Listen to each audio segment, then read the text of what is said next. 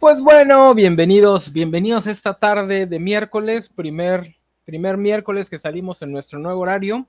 Ya, ya nos dio luz verde el, el jefe de la plaza, el buen Valentín. Esta semana, esta semana, ah, chingue, se ve mi, ventilador. Esta semana vamos a hablar de Corra, porque la semana pasada hablamos de Anki no podemos. Y la única razón para hablar de Anki es para pavimentar el camino para poder hablar de Corra, porque pues, ¿qué vamos a estar hablando de Anki nada más por Anki? Eh, que eh, me acompaña una mesa que espero lleguen porque ahorita andan atrasadones. Eh, pero bueno, vamos a empezar. Así que obviamente no esperen que critiquemos a Corra. Si alguno de ustedes es hater de Corra, pues lamento informarles que la mesa entera es fan de Corra, así que bueno, creo que no hay nadie porque pues el cambio de horario los agarró a sorpresa. Entonces, vamos a empezar. Sean bienvenidos, dejen encuentro mi intro, que también hubo movimiento aquí. Vamos a empezar.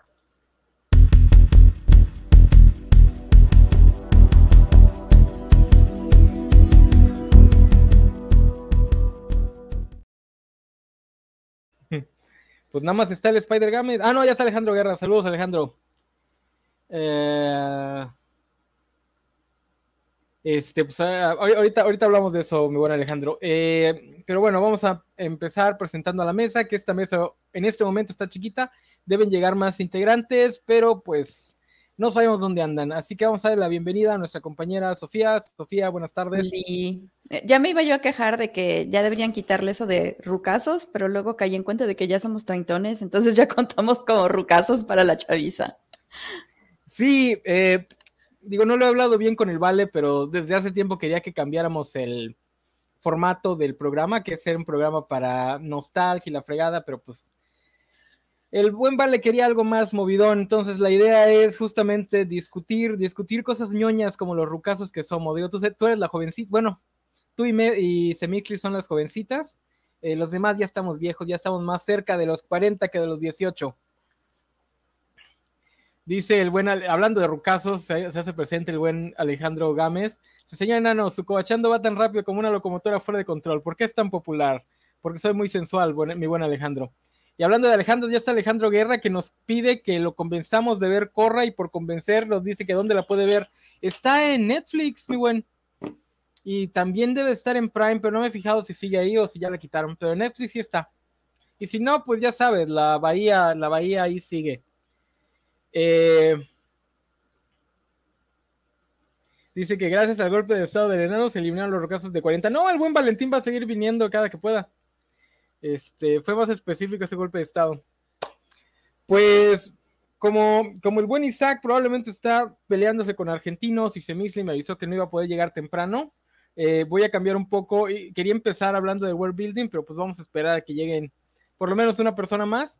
Eh, entonces vamos a empezar, vamos a empezar con lo que iba a ser el punto final, que es el Corrazami, que es lo que más interesaba, ¿no, compañera? El chipeo de Corre de Sammy. Sí, pues, bueno, ya ni modo, ya tendremos que empezar por lo, por lo último. Este, pues básicamente, eh, pues no sé si vamos a dar un resumen de Corra. Este, buen punto, es que generalmente se lo dejo, se lo dejo al buen Isaac, pero pues no, vamos, vamos a hablar de Sammy, ya luego vemos si hacemos bueno o no. Bueno, está bien. O sea, Ajá, bueno, pues mi, mi problema con el Corrazami es que, o sea, yo no lo percibí, o sea, la semana pasada estaban comentando que sí se notaba como desde las primeras interacciones, pero la verdad es que yo no lo percibí. O sea, yo no me, yo, yo me enteré que existía Corrazami porque eh, eh, recuerdo que fue como muy sonado el final, ¿no? Que si era o no canon, porque lo único que hacían al final era tomarse de la mano y caminar juntas hacia el portal. O sea, eso fue como noticia, ¿no? De que, ah, sí, este, se quedan juntas, pero pues yo lo vi, la verdad, a mí no, pues no sabía porque para empezar no había yo visto la, la serie. Y para seguirle porque pues nomás estaban agarrando la manita. Entonces ya después de que vi este, la mayor parte de la serie, porque sí hubo una parte que, que no vi y que de hecho estoy viendo ahorita, es que, o sea, sí tienen dinámica, pero jamás vi, o sea, se llevaban bien, pero jamás vi como una intención amorosa. Entonces ya después de eso busqué los cómics y en los cómics sí es, sí la desarrollan como que bonito, pero, o sea, entiendo que tiene que ver con que no les daban permiso de tener parejas, vi en ese momento, pero, o sea, sí siento que pudieron ser como un poquito más explícitos No, o sea, quizá no que se besaran, pero por lo menos que, no sé, se guiñaron un ojo, no sé, no necesariamente tenía que ser un beso como para que quedara más claro que si eran pareja. Yo tampoco lo percibí, a mí igual, este, de hecho, hasta el mero, mero final fue que dije, ah, mm, como que eran pareja. Eh, porque, pero eso puede ser también que los guionistas son malos, este, escribiendo relaciones románticas. La neta, porque pues sería dos por dos. Pero yo sí conozco y he escuchado podcasts donde sí, eh, eh, sí tisean, o sea, sí dicen, ah, mira, en esa escena hay como que tensión romántica.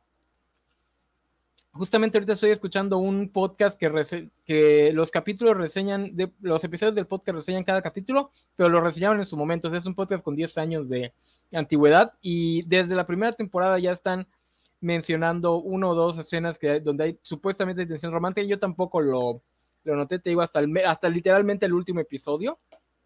Yo pensé que todo lo de la última temporada donde pues se ve que tiene más acercamiento con, con Asami era más como que se vuelve su amiga y pues ya no, ya no estaba tan interesada en un novio.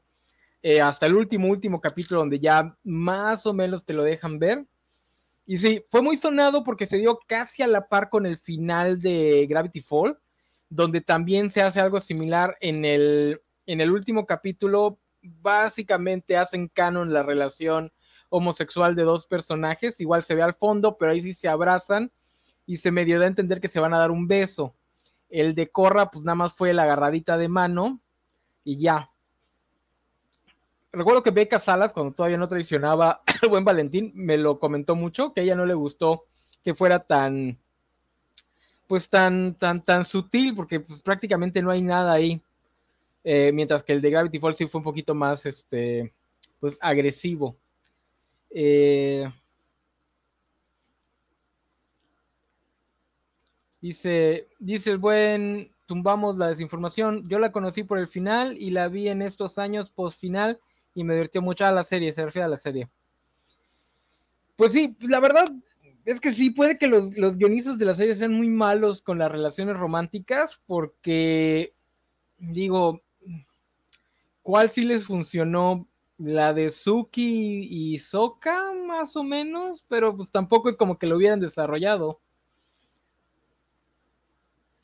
Sí, bueno, a lo mejor como que, o sea, y de hecho, eh, ahora que estoy, te digo, viendo lo que no había visto, que es la segunda temporada, y dije yo, no, sí, o sea, en, la primera todavía sentí como entretenido esto de que Mako andaba con Asami, pero este, Bolin quería con, con Korra. O sea, eso todavía me divirtió, pero ya la segunda se siente así como que se siente que no sabían qué hacer con la pareja de, de, de Mako y Korra.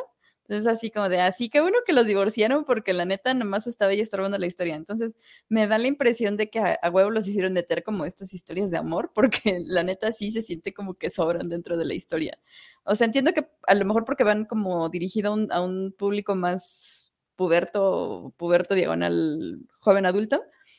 Eh, como que quisieron meterle más estas tramas románticas, pero la neta es que no. O sea, me da más risa el, el, el plot este de Bowling cuando está con la prima de Corra que es toda tóxica y lo quiere, este, lo trae bien corto y el otro güey no sabe cómo cortar con ella, me dio más risa eso que todas las interacciones de, de, Corra con Mako. O sea, siento que es así como cuando quieres mucho con un güey y cuando por fin andas con él así como que ya te vale madre, así, así lo sentí. Bueno, esto me da pie para hablar un poquito de, de lo que es la serie en general. El problema, y creo que lo mencioné la semana pasada, que eh, sí, yo admito que esta serie no puede ser mejor que la original porque no, la original estaba muy planeada. Eh, tenía tres temporadas, hicieron tres temporadas y Nickelodeon les dio toda la libertad del mundo. Esta serie va a ser lo opuesto. Originalmente iba a ser una película, luego iba a ser una miniserie, luego les dieron la luz verde para una temporada completa de 10, 12 capítulos, no me acuerdo cuánto es la primera y durante la producción de la primera les dicen, ah, ¿sabes qué? Vas a tener segunda temporada, así que pues, no cierres todas las tramas o ve qué haces. Entonces, la producción de esta serie va a ser muy atrabancada. A la mitad de la segunda temporada les informan, ¿sabes qué? Vas a tener dos temporadas más, tres y cuatro, entonces ahí ve cómo le haces. Entonces, se puede ver la intención original eh, detrás de ciertos fallos que van a ser los grandes fallos que va a tener la serie, porque, por ejemplo, la primera temporada, bueno, todas las temporadas van a ser autocontenidas, ahí sí fueron bastante inteligentes. Las únicas que tienen un puente son la tercera y la cuarta, que son las que ya sabían que iba a haber una temporada después. Entonces, la primera temporada está pensada para una historia más chiquita y más directa, que es Amon va a ser el villano, estamos viendo el mundo de Avatar post la gran guerra de los 100 años, eh, post la unión de las cuatro naciones gracias a, a Zuko. Y aparece este, este personaje que viene a reclamar la jerarquía, que viene a luchar en contra de la jerarquía que vimos en, el, en el, la, serie, la serie original, que es la jerarquía de los venders sobre los, los no venders. Se nota que tienen que estirar la, trama original para llenar dos episodios justamente en estas subtramas, ¿no? Algunas le salen bien, como, la, como todo lo, del torneo de, de Pro Vending, creo que se llama el, el, el, tipo de deporte. Otras, como las tramas románticas, no les salen bien, se nota que las estiraron más de lo que necesitaban. O sea, eran Mako y Korra son dos personajes que nada más estaban hechos para que los vieras enamorarse, no para que los vieras tener una relación. Entonces, viene la segunda temporada, la primera temporada trata de eso, trata del villano Amon eh, llegando a, Ciudad República, que es la ciudad que construyen Zuko, Ang y compañía. Eh, la segunda temporada, si la pensamos que la desarrollaron originalmente pensando que solo iban a tener dos temporadas, pues se ve que es una, que, iba a ser como que un espejo, ¿no? La primera temporada es el mundo de Avatar, pues la, serie original, en la parte mundana, en toda la, la, política y los reinos y la, y, la fregada este, mortal. Y la segunda temporada es la, la parte espiritual, eh, que vemos que el mundo espiritual, vemos un poco más de lore, eh, pero, cuando estaban produciendo, creo que iban a la mitad, les dicen, ¿sabes qué? Vas a tener otras dos temporadas.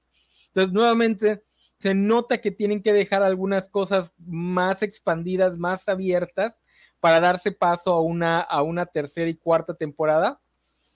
Eh, la segunda temporada trata de que el tío de Corra, una laca creo que se llama, una laca algo así, está, eh, es un celota religioso.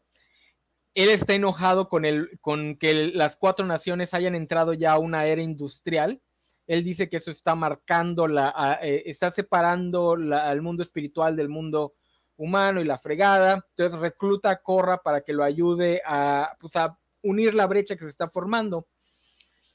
Corra pues cae en sus engaños y lo ayuda y la fregada se hay casi una guerra civil entre, entre las dos tribus agua, porque una lo que es del norte, Corra es del sur. Eh, pero nuevamente se nota que tuvieron que estirarla porque la guerra civil se queda a la mitad y se pasan a hablar de, del lore y de el, final de la segunda temporada es muy raro. A mí me gusta mucho la parte de Wang, pero y, todo lo del avatar, lo del anti-avatar me encanta, pero sí se nota que se lo tuvieron que sacar de última hora. Eh, y la tercera temporada retoma lo que pues va a ser la línea real de la serie, que es los cambios en el mundo mortal. El final de la temporada, el final de la serie original plantea que el mundo ha cambiado porque Ang va a unir junto con Zuko, va a sellar eh, las, las heridas que deja la Gran Guerra, uniendo a las cuatro naciones y llevándolas a una nueva era. Entonces, la, serie de Korra trata de esa nueva era y todos los cambios y cómo los cambios generan conflictos. La tercera temporada para mí es la mejor porque es la que ya sabe lo que quiere contar, que es justamente eso, es un mundo donde ya se industrializaron, el vending ya no es tan relevante, ya tienes, la tecnología ya te puede suplir eh, a, los, a los maestros. Entonces aparece lo que es el mejor grupo de villanos de las dos series, que es el, el Red Lotus que es un grupo de villanos que están enojados porque el White Lotus se ha convertido básicamente en las niñeras del avatar, que no era su función. Se suponía que el White Lotus era una especie de agrupación sombra que servía para mantener eh, el balance entre las cuatro naciones, evitando que cualquiera de los, de los, de, los líderes de las naciones se volviera muy poderoso. Entonces el Red Lotus se forma para ser anarquistas, son 100% anarquistas. Eh, y básicamente van a atacar lo que es el punto más débil del world, en el sentido de la, la, parte más débil de la sociedad de este mundo, que es el reino tierra, que desde la serie original vemos que el reino tierra no tiene ninguna razón para estar unido, este, son grupos diferentes en un continente enorme, la única razón por la que hay un rey es por puros vibes, porque pues no sirve para nada, entonces van y matan a, la reina, a la, hija del rey que vimos en la serie original, pues para causar caos y destrucción bajo la mentalidad de que el mundo ya no necesita al avatar ni necesita el sistema de naciones. Eh, Zair y su Red Lotus son anarquistas puros. Eh, y la cuarta temporada a mí me gusta mucho la villana, pero sí reciente que es la temporada que va después de la tercera, o sea, la tercera es el máximo. Y pues si ya tuviste el máximo, lo que viene después, por muy bueno que sea, va a ser menos. Que es esta Kubira, y básicamente son, es el epílogo para la serie. Una vez que Sahir destruye pues, lo que es el gobierno más grande de ese mundo, hay un vacío de poder que es llenado por una, uh, por una agrupación neofascista que es dirigida por Kubira, una maestra tierra eh, que controla el metal.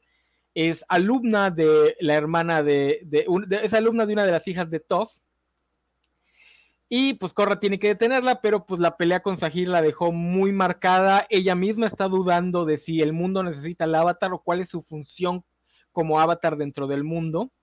Eh, y ahí termina la, la, la, serie, básicamente con la idea de que pues, el cambio es inevitable y lo único que nos queda por hacer es pues acoplarnos a él, ¿no? Termina justamente con Corra abriendo un tercer un, un, tercer portal al mundo espiritual, dando a entender que todo el sistema de naciones y de, y, y, de poderes y todo ya se fue al traste, lo que venga después es completamente diferente, por lo cual a mí me llama mucho la atención qué van a hacer con, una, con la tercera serie que está rumorándose por ahí, porque si el cambio entre la primera y, la de Corra fue bastante brusco, lo que plantea Corra es aún más brusco, entonces sería una tercera serie completamente diferente en tono. Eh, no sé si hay algo que quieras mencionar así en general de la, de la serie, de sus tramas.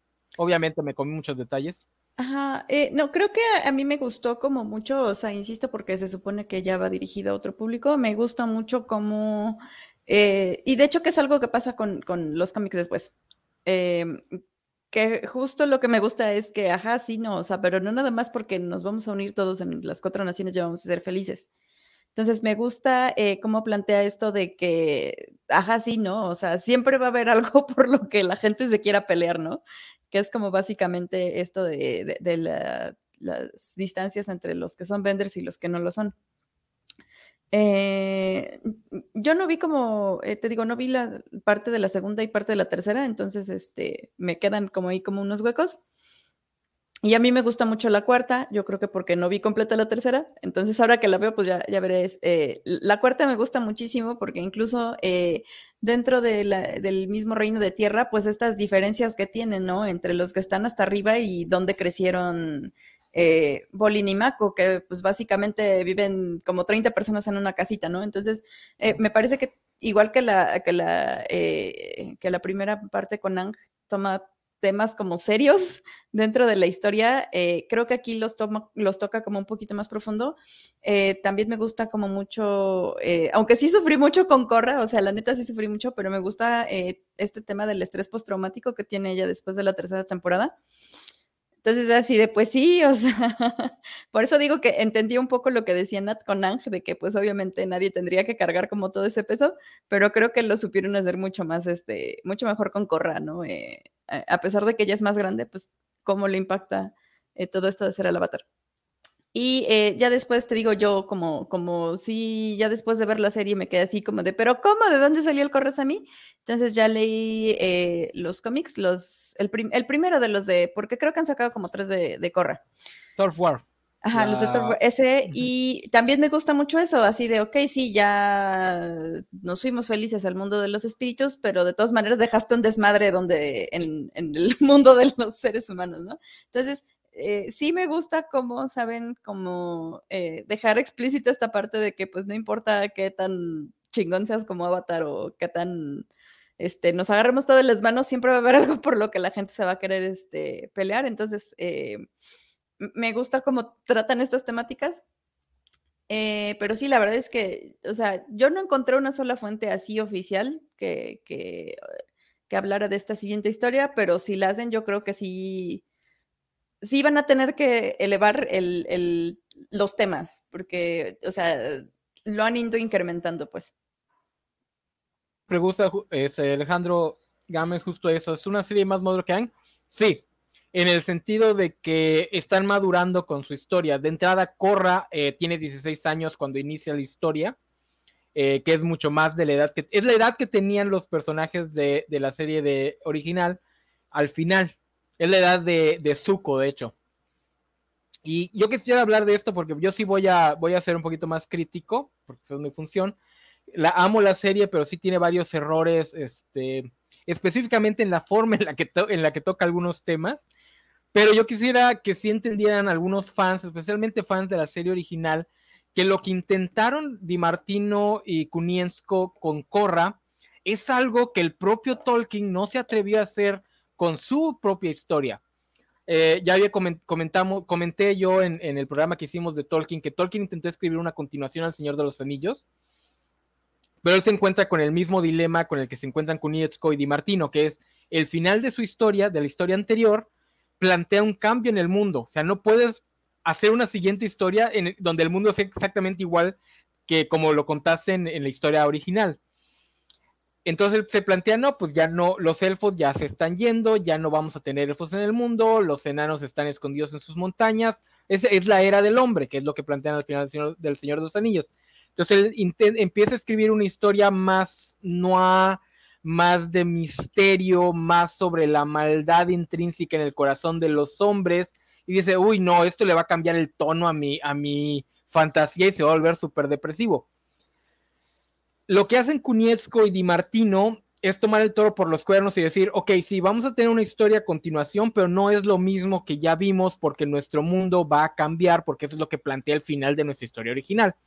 Y al cambiar la historia tienen que hacerla más, eh, entre comillas, adulta. Yo diría que es más bien como Young Adult, más tipo de Hunger Games, o sea, temas adultos para un público juvenil, adolescentes, 18, 20 años a lo mucho. Eh, y por lo tanto, pues se va a oscurecer tu, tu, historia, o sea, se va a hacer más pesada. Eh, la cuarta temporada a mí me gusta mucho. Kubir es un personaje que a mí me gusta muchísimo.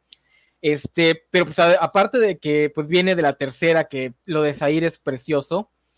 Eh, además es la temporada donde nuestro protagonista está deprimido, o sea, la, el núcleo de la narración es que está sufriendo estrés postraumático, es básicamente como la sexta temporada de Buffy. Si no estás en el humor para ser perceptivo de ese tipo de historia, no te va a gustar.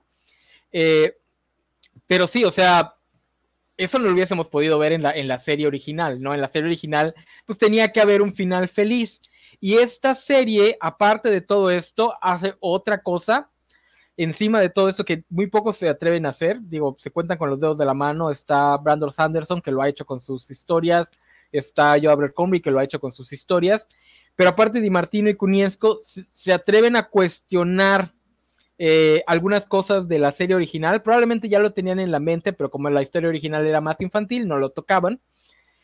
Muchos puntos que pues los podías percibir si la ves, si veías la serie original con una mentalidad más adulta, pero que la serie original no iba a tratar, como por ejemplo, los maestros aires no podían ser todos buenos, buenotes, porque su misma ideología también se presta para, pues, para ser unos culeros, así como el honor de la Nación del Fuego se puede malinterpretar en, en colonialismo, eh, y la tranquilidad del Reino Tierra se puede interpretar como que pues, de repente les vale, no se dan cuenta que el mundo se está yendo a la fregada. Eh, así la, la, el detachment de, de, los maestros aire se puede hacer hasta crueldad, que es lo que vemos con Sahir, por eso Sahir me encanta. Sahir logra, y eso me gusta mucho porque es muy eh, valiente por parte de los creadores. Los creadores no te, no te dicen que Zaire es, está malinterpretando las, la ideología de los maestros aire. No, no, no. Zaire es el maestro aire perfecto. Él consigue el poder que solo uno o dos maestros aire se han conseguido en siglos, que es la capacidad de volar. Eh, y lo consigue haciendo, pues, entendiendo a la perfección la, la mentalidad de, de los maestros aire, que es romper por completo con tus lazos terrestres, ¿no? Literalmente lo dice en la, en, el poema que recita, que es este, rompe tus lazos y flota como el viento. Entonces la serie te está diciendo que los maestros aire también podían equivocarse, o sea, también podían eh, hacer cosas negativas, que es algo que especialmente a la más media gringa no le gusta pensar de la filosofía asiática. La más media gringa agarra la filosofía asiática y la contempla nada más como pura pureza, mientras que la gente que creció en esas filosofías les está diciendo, güeyes, había conquistadores que eran budistas, o sea, esa idea de que los budistas no matan ni a una mosca es falsa, o sea, arrasaron con poblaciones enteras mientras practicaban el budismo. Entonces, la serie hace esto que es muy valiente y que si bien no siempre les sale bien, yo sí considero que se les debe de aplaudir. Yo por eso no me creo mucho que sí vayan a intentar una tercera serie, porque ahora la tendrían aún más difícil. O sea, si de Anne a Corra tuvieron que cambiar mucho el tono, el siguiente tendría, tendría que ser algo como Cowboy Bebop o no sé, de ese tipo. O sea, ya un mundo más tecnologizado con una historia aún más en tonos de grises, con menos héroes, menos, eh, menos villanos, más personajes moralmente comprometidos. Eh, aquí nos preguntan si Korrasami lo tenían planeado. No, no, no tenían nada planeado. Ese es el problema con esta serie. Nada estaba planeado, se lo tuvieron que ir sacando conforme Nickelodeon les iba dando luz verde para nuevas temporadas. Eh, no tenían un final, que esa es una de las razones por las que tiene tantos problemas, porque pues nada estaba planeado a largo plazo. Yo les decía el programa pasado que a mí me gusta más esto, que exploren, que experimenten, aunque metan la pata a que hagan un hermoso relojito suizo. Dice, Zair es perfecto y anarquista. Sí, Zair. y que además le dan su lugar, ¿no? Porque Zair termina siendo como mentor de Corra. Yo me imagino que si siguiéramos teniendo más y más historias sobre lo que pasa después, iríamos viendo más y más a Zahir como mentor para Corra, que ya lo es en, en la cuarta temporada. Digo, un poquito antagonístico, pero pues ahí tiene que ir Corra a hablar con él para pues, que la saque de su depresión. Ah, mira, aquí nos dicen, ¿sabía que Asami iba a ser mala por su padre? Mira, yo nunca, Sofía, ¿tú pensaste que, que Asami iba a ser mala o que iba a tener un...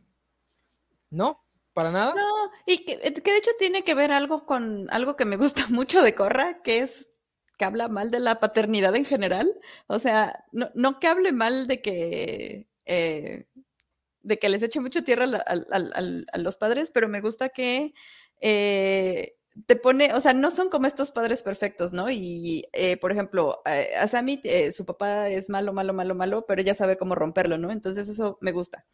Luego también estaba yo tuiteando que me gustaba mucho cómo te dejan ver que Ángel era un mal padre con los que no eran venders.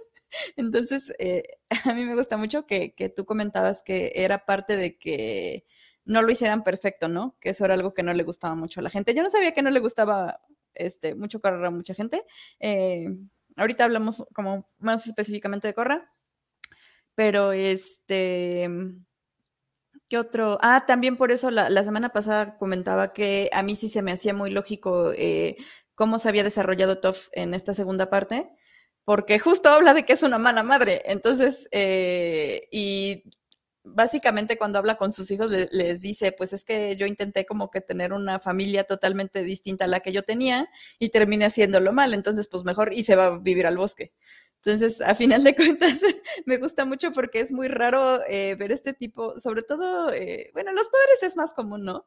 Pero ver estas maternidades que son tan eh, diferentes, o sea, como que el amor de, madre no tiene que ser como súper especial o no porque tengas hijos los vas a amar con todo tu corazón y vas a ser una mamá perfecta, ¿no? Entonces, a mí me encantó ese tema.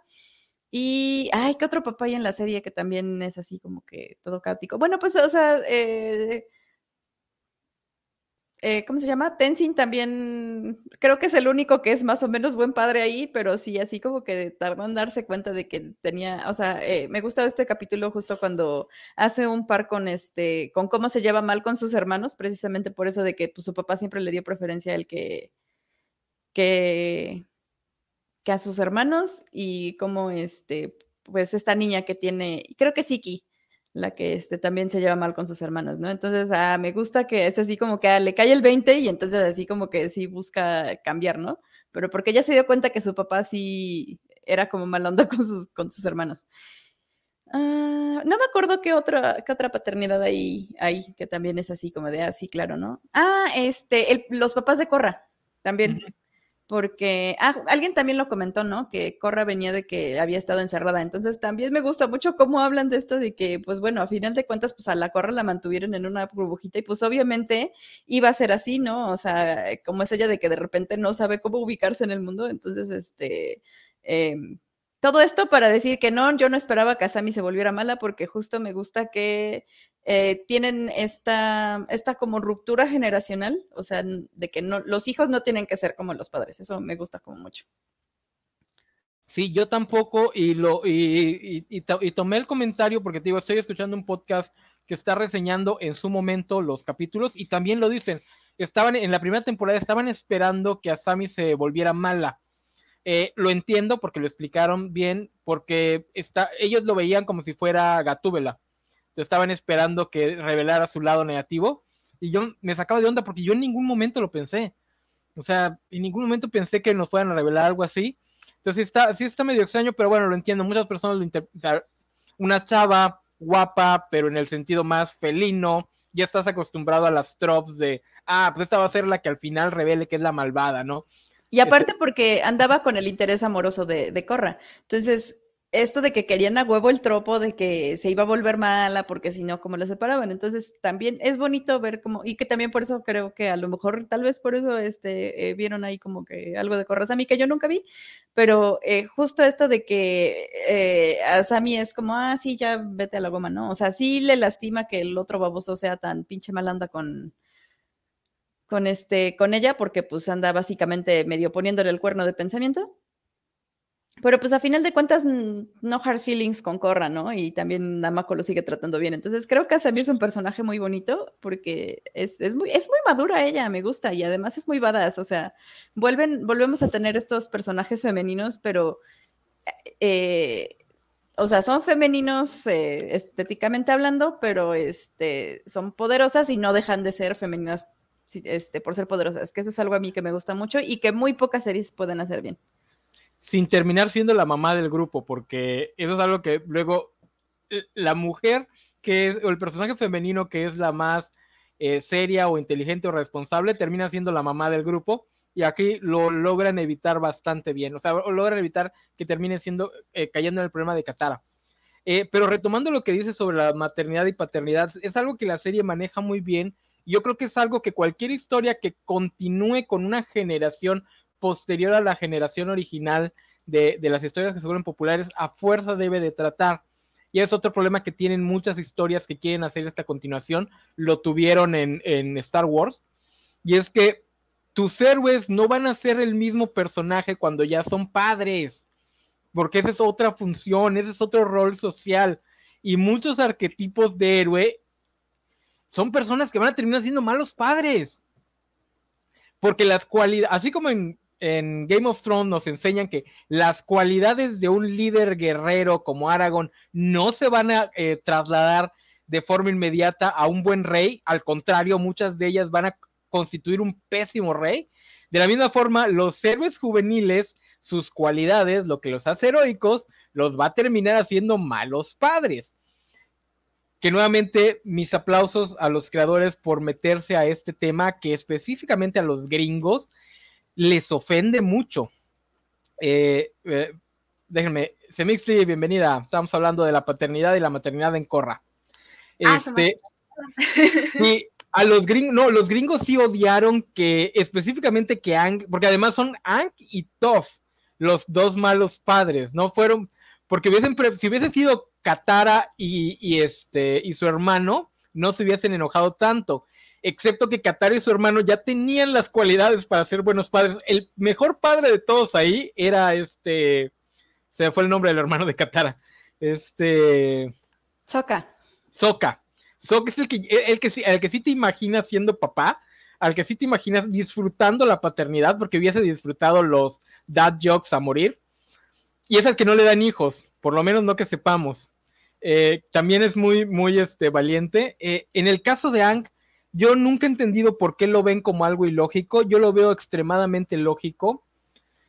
Es un personaje que no tuvo una figura paterna porque los monjes no crecen así. O sea, su figura paterna es la figura de un monje. Entonces, pues, ¿de dónde va a sacar las tablas para ser un padre? Y segundo, es el último maestro aire. Obviamente le iba a dar más atención al hijo que resultara ser un maestro aire. Es muy entendible. Eso no lo justifica, pero es muy entendible. Y toda la escena cuando los hermanos lo confrontan y le dicen, porque tampoco es que ay, es un pésimo padre y sus hijos lo odian. No, simplemente los otros dos hijos quieren que Tenzin acepte que su papá no era perfecto. Porque Tenzin pinta como lo pintan los fans es que él era perfecto y me llevó a montar el pesco. Oye, sí, güey, te llevó a ti porque tú eras el maestro aire. A y, específicamente, específicamente a Bumi, porque creo que la, pelea empieza justo por eso, porque Bumi es muy exagerado. O sea, tiende a contar sus anécdotas exagerando sus habilidades y Tenzin lo confronta. Y pues ahí sale. Obviamente Bumi tiene que exagerar las cosas porque es el único que no es un maestro eh, elemental. Su hermana eh, pues hereda los poderes de la mamá, su hermano hereda los poderes de su papá, y pues él se queda chiflando en la loma, además siendo el hijo del medio, creo, ¿no? Porque la menor es, es la hija. Eh, ah, sí, creo que el más grande es Bumi, ¿no? Ah, no, el más grande es Bumi, sí es cierto, el menor es Tenzin. Entonces sí está. ¿Qué pasó? ¿Se me ibas a decir algo? No, no, es que me estaba, me estaba acordando más bien de la cuestión de Bumi cuando tiene poderes, pero más bien me, da, me da risa. Pero sí está muy, eh, o sea, creo que las figuras paternales ahí que, exploran, que de hecho es algo que estaba pensando desde el programa pasado, eh, la que más me hace sentido es Toph. O sea, me hace sentido que, que Ang sea así o que haya sido así como papá, pero mm, tampoco se... Hola, Tampoco se clavan tanto, ¿no? Y, y a mí con todos, yo siento que sí nos dieron como hasta la relación de las, o sea, de cómo son como hermanas, sus hijas y todo, o sea, te hace sentido y lo ves y de hecho es como, ay, yo conozco a alguien que es así, o sea, yo he visto eso, ¿dónde lo he visto? Este, y con, todavía con los hijos de Ang, sí se entienden y se entienden los complejos, pero tal vez por eso molesta, porque de alguna manera uno tenía muy idealizado, o sea, como tal vez no como el mejor papá, pero sí como una persona que pudiera darte un cierto acompañamiento emocional o ese tipo de cosas que, pues, no sé, al parecer no lo dio, ¿no? pero también aquí es como meterse con cuestiones de paternidad. Y yo, la verdad, yo no tengo experiencia en eso, además que siendo hija. Este... No, lo de Toff hace aún más sentido porque, y probablemente está, eh, alguno de los guionistas conoce ese tipo de persona y lo retrató como él lo vio porque es, suele pasar que cuando tienes a un hijo rebelde y el hijo rebelde este, va a ser papá o mamá, pues va a cometer los errores en oposición a los errores de sus padres, que en el caso de Tofes les da tanta libertad a sus hijas que no les dio guía este, ni moral, ni espiritual, ni maternal, ni nada. Porque ella estaba tan abrumada por la, por, la sobreprotección de sus padres que no, este, no se dio cuenta que, les estaba fallando sus hijas. Que es algo que una vez discutí con Alejandro Gámez sobre con respecto a Naruto. Eh, porque no sé por qué el fandom tiene esta mentalidad de que sus héroes tenían que ser padres perfectos. Yo, porque es muy común ver justamente ese tipo de errores. El papá trata de reemplazar eh, o de llenar los vacíos de su infancia sin darse cuenta de qué es lo que necesita la infancia actual. Y es un error muy común que los padres van a cometer porque pues, somos humanos. Este, pero sí, el, fandom odia, odia esa parte de. Y luego a Toph la hacen policía y uh, no. Que nuevamente les digo, es completamente lógico. Tiene sentido. Para mí tiene totalmente sentido. Toph es la niña que en su juventud se fue con la banda de rock a pasear unos años y cuando regresa se vuelve, este, bueno, no policía, pero se vuelve abogada o, o con la empresa del papá o algo así.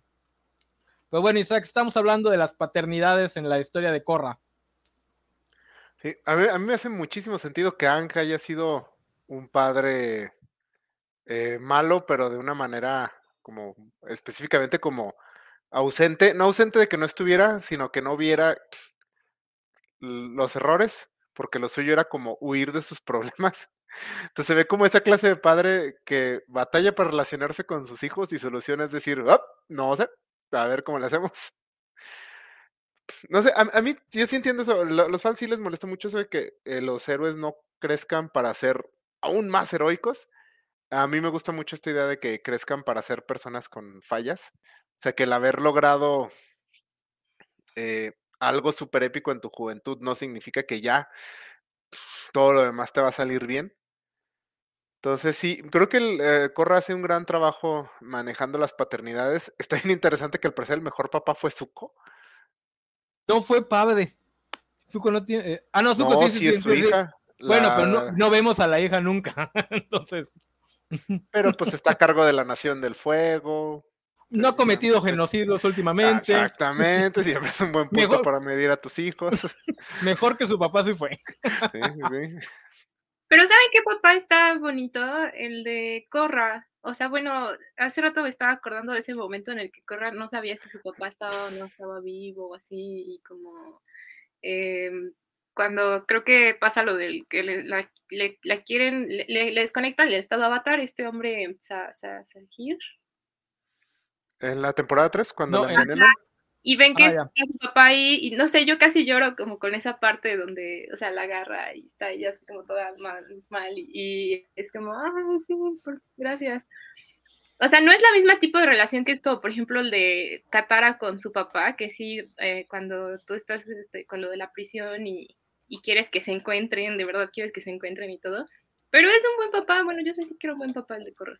Sí, mencionaba Sofía que el problema de Corre es que a ella la agarran muy chica y la llevan con el, el White Lotus y básicamente la tienen en una burbujita. Pero su papá hubiese estado, me- hubiese terminado mejor si se hubiese educado con su papá. sí, porque se ve que era buena, buena onda el, el papá. Este, Tenzin tampoco es un mal padre, o sea, creo que es el que vemos más y por lo tanto nos da tiempo de ver sus errores, pero pues en general sus hijos salen relativamente bien, ¿no? Pues No, y- básicamente, Ah, sí, perdón. No, este, Corra sobre todo es mucho, eh, como muchas de estas franquicias cuando empiezan a dar estos brincos, creo que le pasa a Star Wars, eh, se convierten casi automáticamente en historias de fracaso generacional. Eh, y creo que Corra lo maneja muy bien, o sea, el, el cómo las nuevas generaciones tienen que lidiar con las cosas que les dejaron los anteriores y el conflicto que surge entre, a veces ni siquiera son los errores, sino simplemente las decisiones diferentes que, que toman, o sea, uno dice, los papás decían siempre vete a la izquierda, Corra dice vamos a la derecha, algo así, y cómo esas fricciones surgen entre ellos se me hacen, creo que es muy interesante. Toca, tocas un buen punto porque generalmente tienden a irse al extremo las, las franquicias que quieren hablar de cambio generacional. Eh, yo, yo chuleo mucho las obras de Joe Abercrombie, pero él sí cae un poquito en esto porque él, él es igual que Star Wars, se va al extremo de decir que pues no hay cambio y los padres cometen errores y los hijos van a cometer los mismos errores y todo es el mismo ciclo de tragedia. Y Corra no hace eso, o sea, sí hay un gran cambio, eh, yo le comentaba a Sofía en, Twitter que me gusta mucho que Ang sea un mal padre, porque es un mal padre en un sentido, entre comillas, benigno. No es que él sea una mala persona, sino que su estatus como avatar y como último maestro aire, pues va a hacer que sea un mal padre. Es el cobro que le da eh, su tipo de vida. Porque Ang tiene, aparte de ser el último aire, tiene en sus hombros la paz del mundo. Tienen que construir una ciudad para intentar crear una unión entre cuatro naciones que tenían 100 años guerreando. Que una vez vi un, no era un video ensayo, pero un youtuber que también se queja de esto, porque dicen, ay, entonces resulta que el grupo de AC nada más se dedicó a construir una ciudad y no tuvo aventuras. Yo, cabrón, construir una ciudad. Estaban tratando de salvar el mundo reconstruyendo su sociedad. O sea, ¿qué querías? ¿Que fueran a buscar, este, a matar dragones o qué? Y eso es justamente cuando llega la generación de Corra, no se enfrentan tanto al fracaso, sino a las consecuencias del éxito, porque hacen todo bien, o la mayor parte de las cosas que hacen Zuko y Yang las terminan haciendo bien, pero eso genera cambios, y los cambios siempre van a tener nuevos problemas, que son los problemas a los que se va a enfrentar Corra, que son problemas para los que no tiene nadie que le pueda decir, ah, mira, mija, ahora tú vas a tener que hacer esto, porque son problemas que nunca habían pasado en su mundo. O sea, nadie nunca había tenido que enfrentar la idea de, pues tal vez los, no deba haber este, jerarquías, ¿no? Tal vez no debería haber reyes. Este, era un mundo donde, pues sí, el, rey tierra era el rey tierra y los, los, jefes de la tribu agua eran los jefes de la tribu agua y los reyes de la, de la nación del fuego eran sus reyes. Eh, pero Corra se tiene que enfrentar a un mundo que se empieza a preguntar, ¿y si matamos a los reyes, güey? Entonces, ¿qué hace el avatar cuando se tiene que enfrentar a algo que nunca se había tenido que enfrentar? Entonces, eso me parece muy bonito porque tampoco es tan dramático como, digo, a mí me gusta mucho The Last Jedi, pero pues sí es mucho más dramático, pues plantearte que la historia se repitió exactamente igual que, en, las, que la historia original. Entonces, espérame, estoy leyendo el, comentario el de Félix, está bueno. Dice, aquí estoy mirándolos hablar de paternidad usando una serie que es muy buena, aunque poco lo reconozca. Saludos a todos de YouTube porque Twitch está como, no sé, de los programas cobachos. Eh, sí, no sé por qué tenemos problemas con, con Twitch siempre. Pues sí, la paternidad de Corre está muy bien y la maternidad, porque igual decía Sofía que es bonito ver madres que también se equivocan. En el caso de Toff, que es más, es más raro aún. Eh, digo, también tenemos buenas madres. La mamá de los hijos de, de Tenzin se ve que es buena madre. Este, a mí me encantan los hijos de Tencent, se me hacen, para ser unos juniors que crecieron en el privilegio, porque son la familia más importante del, del, Ciudad Capital, por ser los únicos maestros aire, ¿no? Básicamente tienen garantizado un asiento en, el, en la junta de, de gobierno. Pero ya que están todos, yo quería empezar el programa preguntándoles, si ustedes tuvieran que construir una nueva ciudad, ¿qué tipo de gobierno le pondrían? Sofía, tú que llegaste primero. No escuché porque se me fue la este, Si tuvieras, terminaste una guerra de 100 años y te hiciste amigo de tu enemigo y ahora van a construir una ciudad, ¿qué tipo de gobierno le implementarías? Pues mira, yo no creo que funcione la democracia, pero la democracia para quitarme de problemas. Semixly. Mira, es que yo creo que no sé, no sé qué nombre le puedo dar porque no, no, o sea, desconozco como teoría respecto para nombrarlo, pero para mí lo ideal sería una cuestión de organización donde pues se generara comunidad, digamos, y las personas pudieran ah, trabajar en conjunto, pero es como muy idílico, pero si puedo crear una nueva ciudad desde cero, claro que trataría de poner ese tipo de dinámicas. suena, a narcocomunismo. Es muy cercano, sí. ¿Dijiste narcocomunismo? no, no, ese es, el que ya tenemos en México. porque yo vivo en el norte del país y pues eso ya hay acá. que, el Chapo nos construye iglesias. Este, tú, Isaac, ¿qué, tipo de gobierno plantearías? Mira, yo nomás así por las risas pondría así un esquema de gobierno donde tengamos un consejo eh, excesivamente numeroso, específicamente seleccionado. Eh, idealmente que los puestos tengan nombres de piezas de ajedrez, nomás porque, chingame, porque no es mi ciudad. Y, pues ya, y ya vemos a ver cómo se va armando, que sean unas 12 personas. La verdad yo creo que nunca se haría nada, pero, pero estaría chido. O sea, imagínate decir, no, es que tengo junta con el alfil negro. suena, suena que fundaría Roma, pero es un poquito más complicado. Yo, yo soy más como Semichi, este, y, pondría un anarcocomunismo a sabiendas de que esa ciudad va a caer en la anarquía completa en una o dos generaciones. pero, pero claro, porque... Ajá, porque... ¿Qué pasó? ¿Qué pasó? Ah, no, que el chiste es que.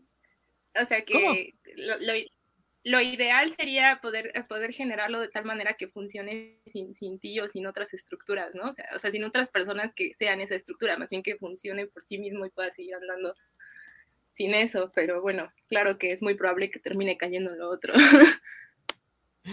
Este. Sí, yo, o sea, yo por eso decía, o sea, la verdad yo no soy fan de la democracia, pero es como, como para quitarme yo del, del asunto, porque mi, mi, ideología también es como más este, anarquista pero como también estoy de acuerdo con Maquiavelo de que la gente es mala por naturaleza, estoy seguro de que no duraría mucho. Pues bueno, se ve, que todos aquí seríamos este, fans. Eh, diríamos, Zair no hizo nada malo. Así que pasemos, pasemos ahora a hablar de lo mejor de esta serie, que es justamente sus villanos, porque con respeto a la serie original, con respeto a Zuko y a Zula, al comparar al Señor del Fuego con estos cuatro villanos, incluidos los dos, cinco, incluidos los dos malos, el Señor del Fuego, con todo y el, dolor que me, que me produce señalar que un personaje que le da voz Mark Hamill, pues queda como un villano de caricatura para niños. O sea, es malo, malvado porque nació con el gen del mal.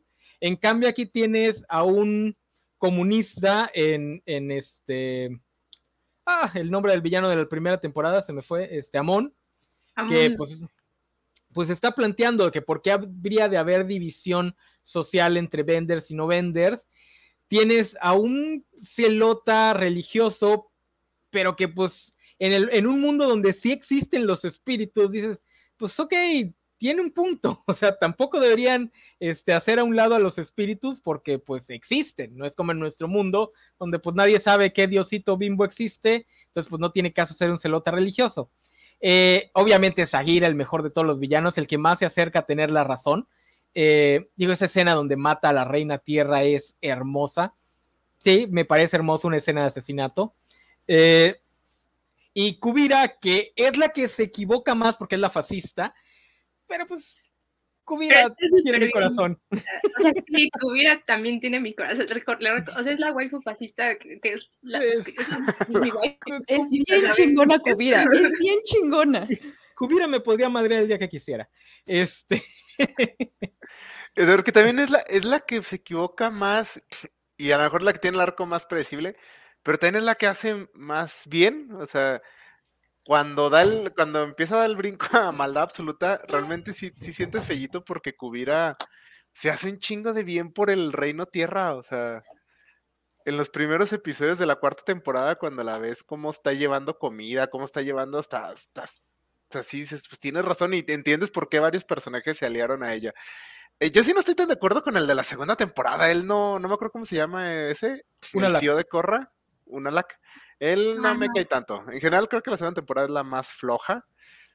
Eh, y él no, no me agrada tanto. Hasta la serie lo opina, porque en el capítulo de recap que se juntan los villanos no lo quieren invitar. Nada más invitan a, al avatar malvado, al, espíritu malvado. Así. Eh, no, pero también a él este, le dan cierto nivel de razón en el sentido de que pues Corra tiene que mantener abierto el, el mundo espiritual, ¿no? Ya no tiene por qué ser ella el único puente al mundo espiritual cuando la gente puede convivir con los espíritus, ¿no? O sea, ya es hora de que, de que convivan directamente. Que pues también causa problemas porque pues desmadra toda la ciudad. Eh, no, pero sí, son, son unos grandes villanos. Obviamente, Zair se lleva, Zair y su grupo, porque el Red Lotus, digo, yo personalmente adoro a los equipos de villanos, que por alguna razón son bastante escasos y qué bueno para que no los choteen. Pero los equipos de villanos, que además se llevan bien, porque también les gusta a los guionistas que son equipos de villanos, pero todos se odian y básicamente el equipo se mantiene unido por poder del guion, pero no, aquí son, se ve que son amigos que morirían uno por el otro, de hecho el, la elevación espiritual de Zair se da cuando ve morir a su amante, que también es una escena bastante cruda. Eh, y además hay una, hay una escena con Bolin donde se ve que Bolin está tratando de adivinar la historia detrás de dos de, los otros dos miembros del Red Lotus que está diciendo y uno de ustedes está enamorado del otro y no sé qué otras cosas más dice y el güey que controla la lava le dice le atinaste a dos de tres y no sabemos exactamente a cuál de las dos de esas tres eran pero yo digo que era que sí está que sí había cierto romance entre él y la y la maestra agua.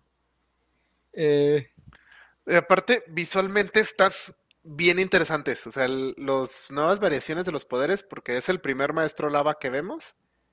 Bueno, ya sabíamos que, que Roku podía controlar la lava, igual está Kyoshi, pero pues eran los avatar. Y este, la maestra agua que no tiene brazos y utiliza el agua como brazos.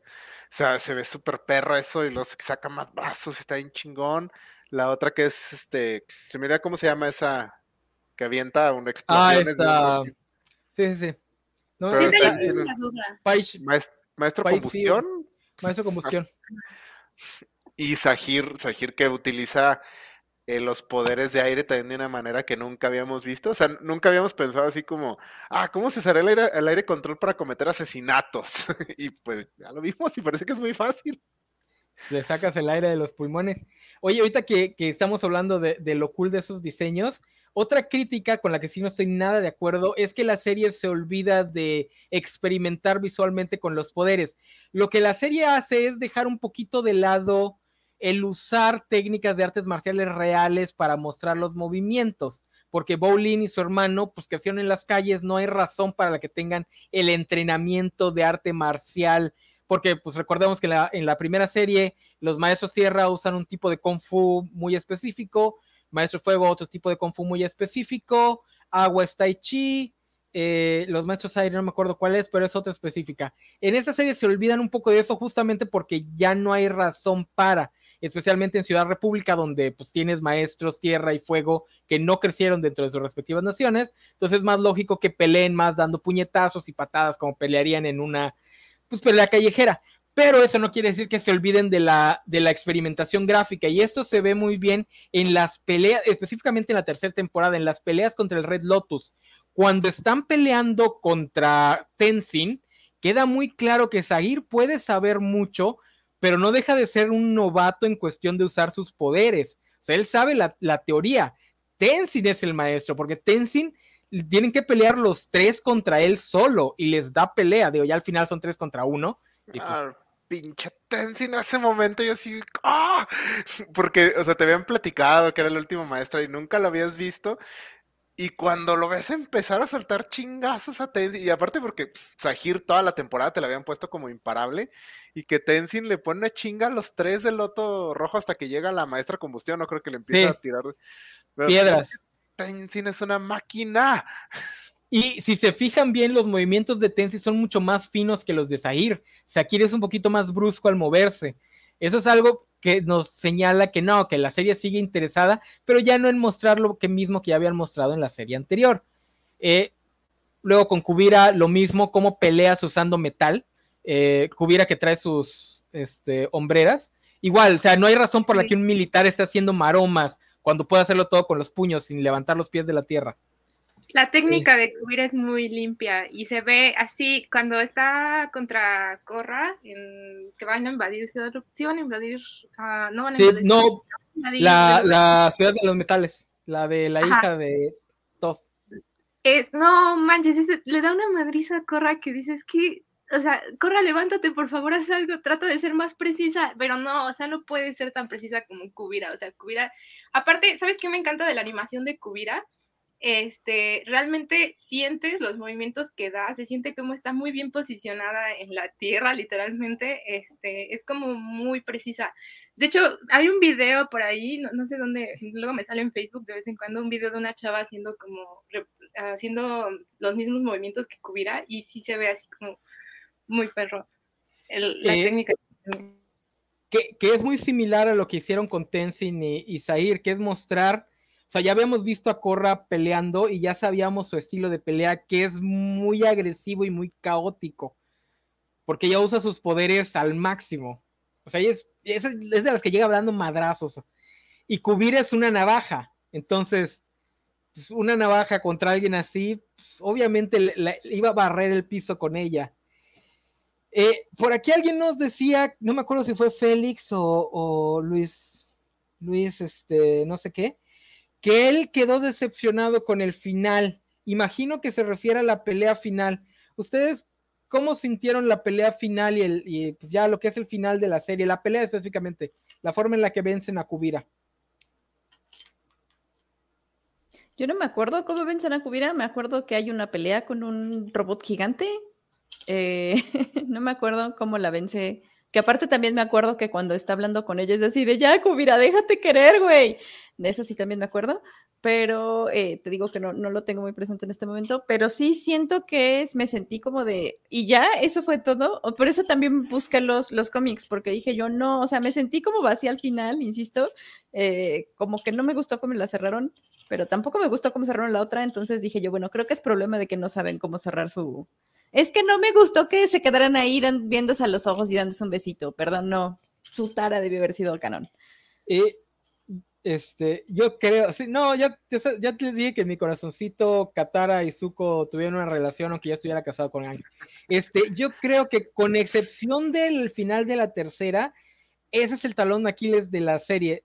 La forma en la que cierra sus historias es muy brusca, porque la única que cierra bien es la de Zahir, que cierra pues básicamente con la comunidad de Airbenders ayudando a Korra, porque Korra no vence a Zahir, lo vencen los otros maestros aire, eh, que es la única que cierra temáticamente y que vencen de forma lógica, etcétera, etcétera. Porque el final de Amon igual es muy brusco, o sea, Amon de repente se vuelve un villano de caricatura muy malvado, malvadoso. Me gusta y luego descubren que es Bender y se cae toda su revolución. Así, así de la nada. Ah, no es Bender, ya, todo lo que creía ya no creo, ya. Sí, sí está chafón. Eh, que es como que muy de, muy de gringo capitalista, ¿no? O sea, al final tu revolucionario, este, le, voy a destapar todos sus pecados y ya vas a dejar de creer en él. Eh, sí me gusta. Que está feo y que... sí me gusta que el, lo del suicidio de, de Tarlock, o sea, que muera, muera por suicidio de su hermano, eso sí me, me gustó, pero sí está muy brusco. El final de la segunda sí no hay forma de defenderlo, o sea, no te metas con Corra Gigante, te amo Corra Gigante. No, no, no, yo, yo amo todo lo, lo del avatar, lo del, lo del anti-avatar. Yo espero que si hay una nueva serie, lo vuelvan a manejar.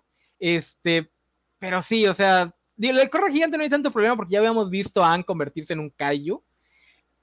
Pero lo de Ginora saliendo de la nada para entregarle el poder, o sea, nunca lo explicaron y nunca intentaron regresar ahí. O sea, como que dijeron, vamos a fingir que esto nunca pasó. El poder del amor, enano. Pero aparte Ginora la, la, terminan usando casi todo el tiempo para sacarla de situaciones así como problemáticas así. Y termina siendo Ginora la que saca el quite en varios momentos también. Sí, cada vez que tienes un problema que tenga que ver con el mundo espiritual, en chinga le hablas a Ginora y ella lo arregla. Eh, creo que sobre todo en las primeras temporadas viene de el hecho de que eh, esas, eh, cuando las hicieron les dijeron, esta es la única temporada que vas a tener por eso la primera temporada termina con lo de Amon, que yo creo que lo debieron haber dejado escapar, pero bueno, no querían dejar como ningún cabo suelto. Y termina con este momento donde el, interés romántico aburrido le dice que ama a Cora, a Corra. ¿Cómo se llama? Su novio de la nación. Ah, este. Mako. Mako. Nadie, nadie quiere a Mako. interés romántico aburrido. Ah, qué buena forma de nombrarlo. Pues es que sí, pinche Mako es horrible. Todos lo odiamos. Da un chingo de hueva. El triángulo amoroso está súper pendejo porque claramente es solo Mako siendo un patán. entonces, no, o sea, eso no es un triángulo amoroso, solo es un güey gandaya. Entonces, eh, y, le, y al final termina revelándole que la ama y todo. O sea, como que cerraron así todo para ya nunca volver a ver a Corra. Y en la segunda temporada como que tienen que escalar estos poderes espirituales muy rápido para llegar al clímax, que a lo mejor si hubieran tenido, si les hubieran dicho, no vas a tener dos temporadas, a lo mejor lo hubieran espaciado. Pero sí, por eso terminamos con Kaiju Korra en, un periodo bien cortito. Y todavía esa temporada aparte tiene dos episodios del Avatar, el primer Avatar, ¿no? Avatar One. Ese, está bien bonito. Ese, es el rescate de esa temporada, es lo de los dos episodios del Avatar One. O sea, ese final de, del episodio doble con Raba diciéndole que lo va a acompañar en todas sus vidas es hermoso. Eh, eh, ahorita que dijiste lo de que lo dejaran escapar, imagínense que hubiesen planeado mejor la serie y que el final contra Kubira hubiese sido Amon y Zair uniéndose a Korra para detener a Kubira, porque sus ideologías están en oposición a Kubira.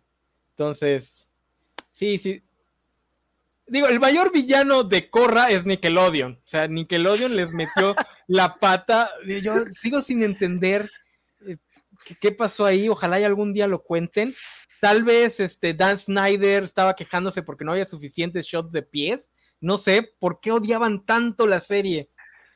Pero te, estaba viendo cuánto presupuesto para animación tenía Corra y era absurdo, o sea, era mucho. Eh, tenía el, tres veces más la cantidad de celdas de animación que tu anime promedio. O sea, creo que tenía 18 mil celdas por episodio. La mayoría de los animes hechos en Japón, así que vemos, tienen 4 o 5 mil celdas por episodio. O sea, es, un presupuesto de animación bien cerdo para decir, ah, mándalo a la página de internet. O sea, que estás gastando un chingo en esta serie y al mismo tiempo la odias. O sea, decídete. Ah, se me hace que querían desviar recursos o, desviar este, así como. Sí, sí, sí, porque no, es que no, hay otra forma de explicarse que dejaran morir una franquicia justo en el momento en el que todas las empresas querían construir su franquicia. Eh, pero bueno, tenían a Bob Esponja y es lo que les gustaba a los de Nickelodeon. Eh, ah, aquí están preguntando, ya explicó el enano por qué considera que quitar los poderes es una mutilación a los maestros. Hija, porque te están quitando una parte de ti mismo. Eh, amor explosivo, me imagino que se refiere al romance de Sagiri. Eh, y se ve. amor explosivo. Amor explosivo. sí, sí, sí.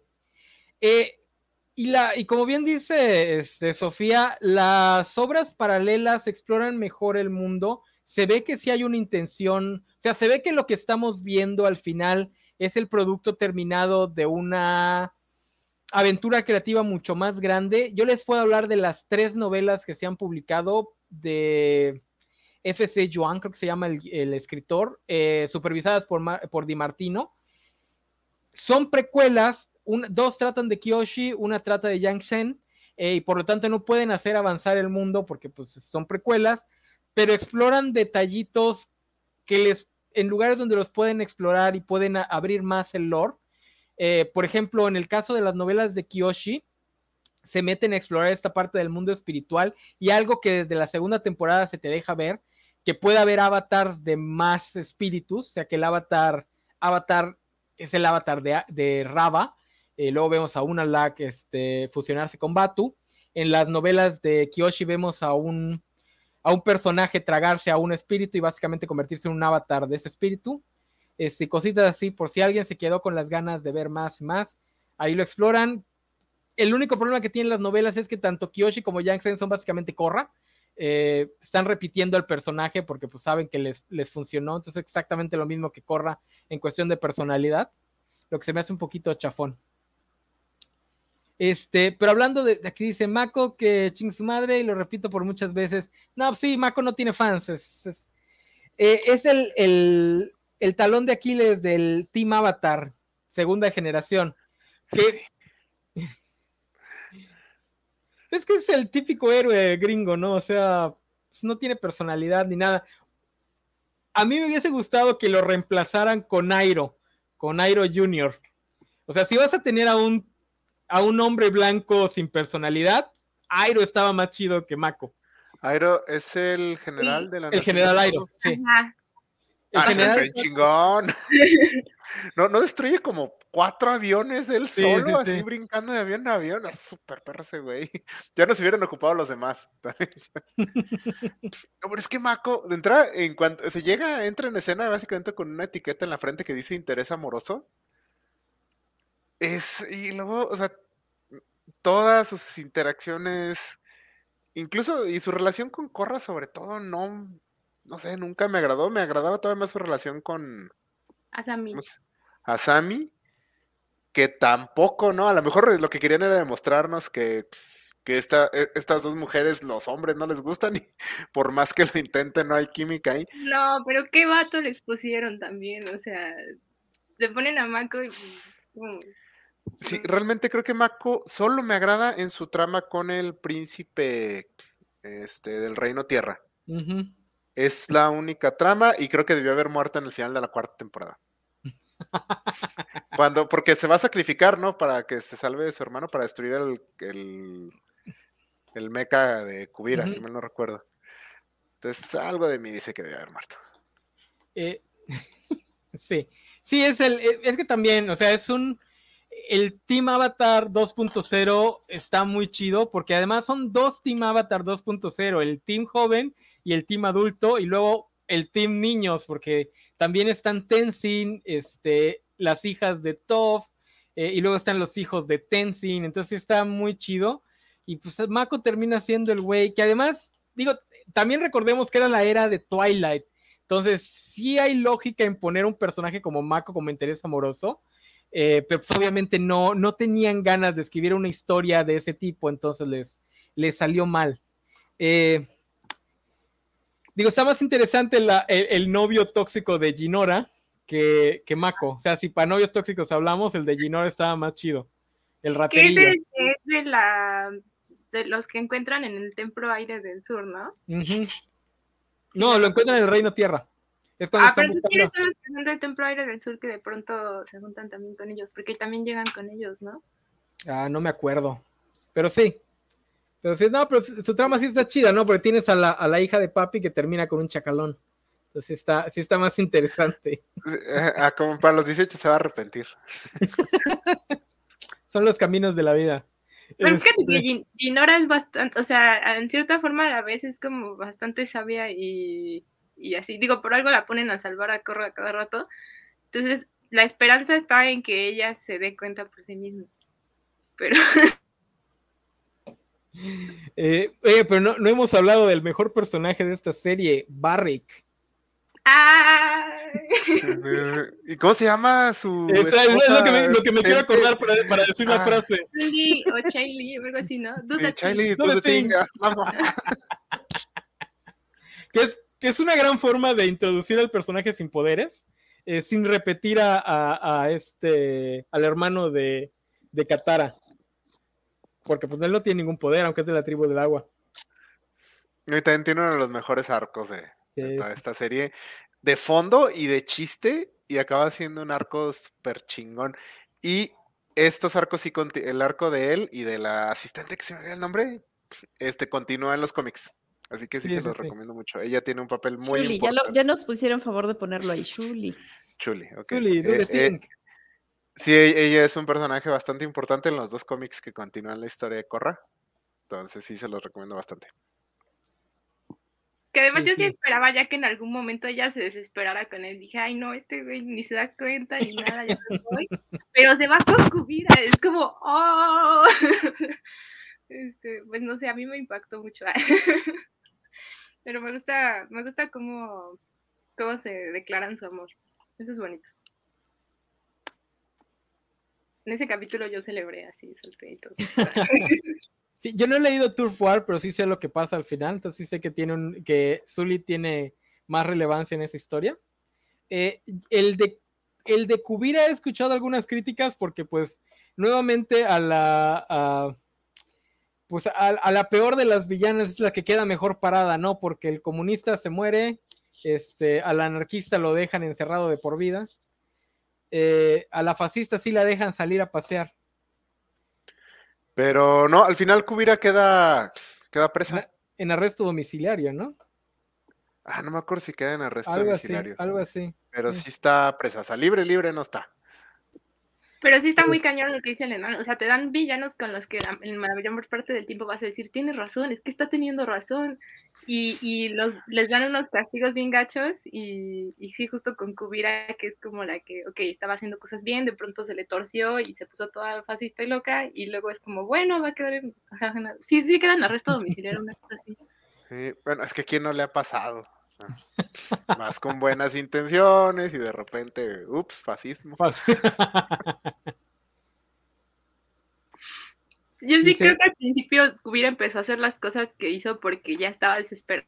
Fue como, es que esto es la única opción y nadie me escucha y, y solamente así se puede solucionar y hasta cierto punto va bien, pero ya cuando decides dispararle a tu prometido este, con tal de, de ganar, es bueno, está bien Kubira. que, es muy realista, porque así es como nace el fascismo, supliendo carencias sociales, construyendo trenes, por ejemplo.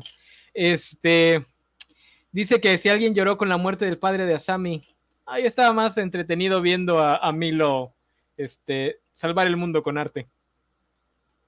Eh, Pues es que el padre de Asami no salía desde la primera temporada, entonces creo que las escenas donde al final están muy bien escritas, pero sí nos faltó más tiempo con, con ese señor y con Asami. ¿Qué es el problema de la serie en general? No hay muchas cosas que quedan al aire. Que ojalá si llega a haber una tercera serie, primero que nada garanticen cuántas temporadas van a tener para que puedan planear un poquito mejor. Y pues de paso ayuden a cerrar algunas cosas, así como cierran algunas cosas de la serie original en Corra, que en la siguiente cierren este, otras cosas. Yo le decía a Sofía antes de que llegaran que a mí me gustaría que dieran a entender que Zair de cierta forma termina siendo el mentor de Corra, que ya lo tisean en la cuarta temporada, porque pues Zair nada más hay que tenerlo controlado. es al güey al que no debes dejar nunca tener poder. Es muy bueno mientras nada más sea todo teórico. que pues ya lo vemos, ¿no? Que está flotando encadenado. Este. ¿Qué pasó? Eh, ok, a mí sí me gustó un chingo eso cuando regresa a ir. Y él sí no ha regresado en los cómics. O sea, bueno, es que eh, pararon la producción de cómics ahorita que están viendo como el futuro de la franquicia Avatar. Entonces, de Corra solo hay dos. Pero la escena donde lo vuelve a visitar al final, en la cuarta temporada, está en chingón. Porque aparte todo el arco del estrés postraumático de Corra es de lo mejor de esta serie. Ah, aquí nos vuelve a mencionar Lalo Marín lo mismo. Para mí el problema de Corra es que sus villanos e historias es más profunda, pero falta tiempo. Debieron haber 20 capítulos por villano. Es lo que más o menos trataba de explicar hace rato. Eh, los creadores intentan algo que muy pocos autores se atreven a hacer, que es hacer evolucionar su historia original. O sea, no solo contarte un spin-off de qué pasó después, sino decirte el mundo ya cambió y como el mundo ya cambió, el tono de mi historia va a cambiar y los temas que voy a manejar en mi historia van a cambiar no siempre le sale bien porque hay algunas tramas que requieren más profundidad y que las tienen que dejar a medias. El problema de la segunda temporada, por ejemplo, es ese. La historia interesante, la historia original era la guerra civil entre las tribus de agua. Después tienen que cerrar la, temporada con lo del mundo espiritual y la pelea de Cayus, que pues a alguien se le ha de haber ocurrido la fácil de, ah, pues vamos a cerrar como si fuera Naruto y pones a dos Cayus a pelear ya a la chingada. Este, pero pues prefiero eso, ¿no? O sea, sí hay cosas que quedan al aire, que quedan pues medio, medio cocinadas, medio crudas, pero pues, como les digo, comparas al Señor del Fuego con cualquiera de los cinco villanos o de los cuatro villanos, y, y hasta una la se luce más, porque dices, ok, es un, es un soquete este, extremista religioso, pero pues tiene más personalidad, ¿no? Conoces gente así. Eh, pues no sé qué. Ah, este, ¿qué opinan de la aparición fugaz, el cameo fugaz de el aire original? A mí no me gusta. sí, no, o sea, sí me gusta que aparezca porque lo amo, llamo a Airo y me encanta, pero siento que nada más te lo traen para jalarte por la nostalgia y como, no sé, o sea, siento que tampoco, o sea, tiene sentido que se haya ido a servir té y que se haya ido como el mundo espiritual, o sea, de verdad tiene sentido para Airo, pero mm, luego no me da mucho, ¿no? ¿Sabes? O sea, esperaría todavía que le, la guiara un poco más en ese sentido, que le diera algún consejo acá chido, pero en realidad no, no hay tantos momentos de eso, entonces, no sé, a mí no me gusta tanto. ¿Los demás? No vi eh, ese capítulo. Ah, no vi ese capítulo. Yo sí, pues eh, Airo siempre es bueno, la verdad, no recuerdo tanto, ciertamente estoy de acuerdo con Semiti que no, es un cameo, pero más Airo, para mí está bien. A mí sí me gusta, porque sí, obviamente es este nostalgia bait, pero yo lo siento como, pues, para una serie que se mete tan duro a deconstruir su propio mundo, yo lo de Airo lo sentí como, pero mira, Airo terminó feliz eternamente terminó en el paraíso, en su paraíso, y no importa lo que pase en el mundo, Airo está feliz sirviéndote. Eh, eso a mí se me hizo muy bonito porque además el actor de voz original de Airo muere este, cuando estaba grabando la tercera temporada. Eh, lo tiene que suplir otro, otro actor de voz. Entonces también es como un guiño a eso, ¿no? O sea, Airo está en el cielo, está disfrutando la eternidad, sirviendo su tecito. No sé, se me hizo muy bonito. Especialmente para una serie que se va a meter tanto a deconstruir su propio mundo. Y bueno, ya para ir cerrando, este, aquí me están pidiendo que hablemos de Corra específicamente. Corra como personaje, Corra como avatar. ¿Qué opinan de Corra? Y aparte de que todos la amamos. Yo te amo, Corra. Este, eh, que creo que es algo que platicaba cuando la empecé a ver, que creo que, no me acuerdo, creo que fue con el enano, eh, que era como Galadriel, que básicamente me, me encantan este tipo de personajes femeninos que son poderosos y no tienen por qué decir, o sea, no tienen por qué tener una crisis existencial con eso, sino que son poderosos y lo saben y lo aceptan y lo abrazan.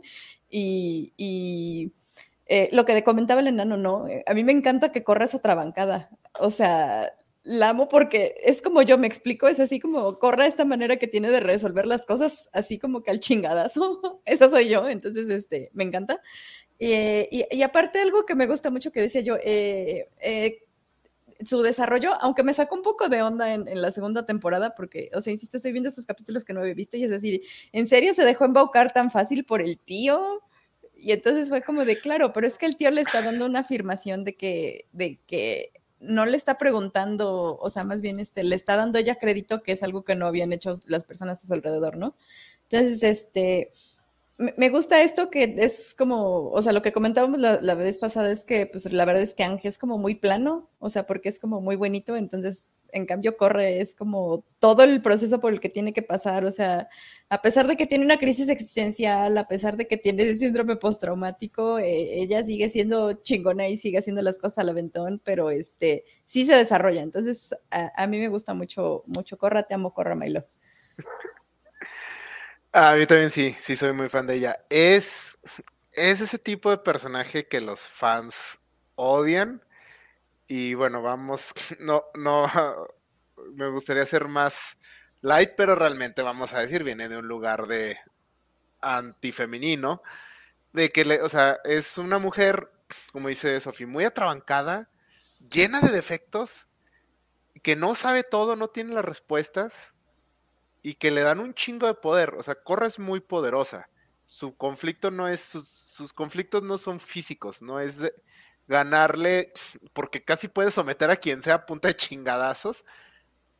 Pero su conflicto es encontrar soluciones a problemas que no están fáciles y ella no ser, pues es una chavita, es una adolescente, no, no es un sabio, no es un genio, esto es, sus conflictos y toma las decisiones que en el momento le parecen mejores, no siempre son las mejores.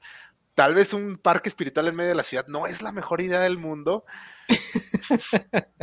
pero pues es el avatar y tiene que tomar estas decisiones. Y a mí me gusta mucho eso, o sea, me gustan mucho estos personajes hechos para que de repente hasta te desesperen un poquito pero que vas con ellos. Y, la verdad, sí, la cuarta temporada, todo el tema del trauma que le deja el enfrentamiento con Sahir, está bien, bien chingón. Si se te rompe así, si sientes feo por ella. O sea, el último episodio de la tercera temporada, cuando la ves que no puede caminar y todo, sí está, sí está brutal. Entonces, a mí me, gusta mucho Corra. Em, es el arquetipo que les molesta mucho a mucho fan, sobre todo como eh, personaje legado, vamos a decirle. Pero creo que es interesante y me gusta mucho cómo lo contrastan con Ang, que a pesar de que la serie hace el, trabajo de construir un poco a Ang, eh, sigue siendo esta figura monolítica, Ang, o sea, es esta, es una, tiene una estatua en Ciudad República. ¿Por qué? Pues detuvo la guerra de los 100 años, a pesar de lo que digan, solo construyó una ciudad, pues no mames. o sea, el, vato hizo así, pinche, cambió el mundo de una manera bien cabrona y lo corra qué va a hacer, o sea, y sus conflictos son menos obvios. Los conflictos de Angera, pues el emperador del mal que quiere cometer genocidio, vamos a detenerlo. Los conflictos de Corra son más complicados y piden más de ella, no físicamente, sino mentalmente. Entonces creo que a mí eso es lo que, lo que me gusta mucho. Y me gusta que esté mamadilla. sí. Y, yo nada más quiero agregar que me encanta cómo este puede activar el, ¿cómo se llama? El, estado avatar, el que tanto le cuesta trabajo a y entonces este, le dice, hey, hiciste trampa, cuando están jugando carreritas con el aire, y es así de, no puede, le, le regaña Tensi, no puedes utilizar el estado avatar, y ella, pues lo puedo prender yo sola, ¿cuál es el pedo? Me encanta. Semixli, ¿quieres comentar algo? Ay, este, es que a mí, a mí Corra me gusta, sí me gusta, también me gusta mucho. Mm, eh, sí, sí creo que sí podría decir que es de mis avatares favoritos. Eh, Sí, sí tienes razón en que, es un poco como Galadriel, Sufi. Eh, la, cuestión con Galadriel para mí es diferente también, algunas cosas, pero este, justo eso, a mí me gusta al mismo tiempo que me frustra, porque también es parte de por qué al principio no estaba yo viendo la serie cuando la empezaron a transmitir, luego también más bien no la seguí viendo porque como me mandaron a internet, a mí se me hacía muy difícil seguirla, hasta que después ya estuvo toda y ya me la, me la toda, completa era más tranquilo para mí hacerlo así. Este, pero aparte de lo que me repelía era que me frustraba mucho que perdiera siempre. Pero, o sea, ahora cuando lo pienso, así ya con, con distancia, se agradece que exista un avatar que pierda así siempre, o, o sea, no, absolutamente siempre, pero sí por, por las razones por las que pierde, porque pues es un poco como justo te puedes identificar con ella y es como todos esperan que yo lo haga perfecto, pero en realidad no tengo ni idea de cómo hacerlo y lo voy a hacer a como me salga y lo más probable es que salga mal y, Y eso, eso me agrada de que nos den a, esta, a, Corra así, digamos. Ah, las cosas que luego me alteran un poco es que sí siento que se carga mucho las soluciones a veces a los otros personajes, o sea, a que estén o no estén, a que esté Ginora, a que estén las hijas de, bueno, las nietas de Top o las, las hijas de Top, o sea, como que eh, hay momentos donde hubiera agradecido que Corra pudiera resolverlo por sí misma, porque eso me habría dado también la sensación de que está aprendiendo o de que está creciendo en ello. Pero justo lo que pasa con ella en la tercera temporada y la cuestión de que se queda sin, sin sus poderes, bueno, más bien se queda sin su conexión con los otros avatars y todo eso, este, y todo el trauma que le viene después de lo de seguir, lo agradezco también, o sea, sí es una gran exploración del personaje y eh, solo eso, o sea, que el hecho de que pierda siempre todo el tiempo es interesante y se agradece, aunque en ese tiempo sí le hubiera agradecido que hubiera podido resolver una sola cosa, solo ella, como para tener ese, no sé, como ese cierre o esa sensación de que lo está logrando.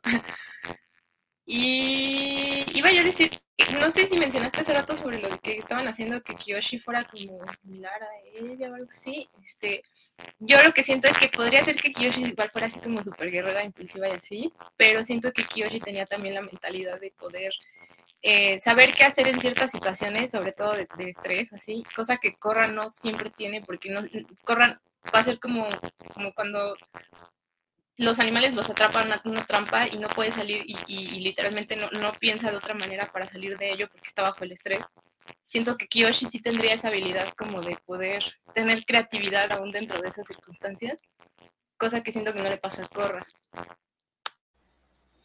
Este, no, no, la escriben muy igualito a, a Korra, o sea, también es, quiere resolver todo a chingadazos. Eh, Korra es un personaje muy bien escrito, eh, se adelantó a su tiempo, eh, se adelantó mucho a su tiempo, estamos hablando de hace 10 años, 11 años ya, eh, cuando hoy, aún hoy, al gran público le sigue costando trabajo digerir este tipo de personajes. Yo sí voy a aclarar que me gusta mucho Galadriel, pero Galadriel no está tan bien escrita. Corre está mucho mejor escrita. Galadriel si de repente no sabes qué tanto es intencional y qué tanto les está saliendo mal. Eh, no, sabes qué tan no sabes qué tan intencional es que Galadriel tenga defectos y qué tanto es que los guionistas no saben escribir ese personaje. A mí me gusta mucho el personaje, pero Corra sí está bien escrita. Eh, como bien dice Isaac y como bien dice Sophie, el problema de Corra no es su habilidad, y creo que retomando lo que decíamos de la paternidad y los errores eh, que se transmiten de generación a generación, el problema de Corra es que a ella le entrenan pensando en los problemas que tuvo Ang que el problema de Anke era que no estaba listo para enfrentar al Señor del Mal. Entonces a ella le entrenan para perfeccionar sus habilidades de, bending.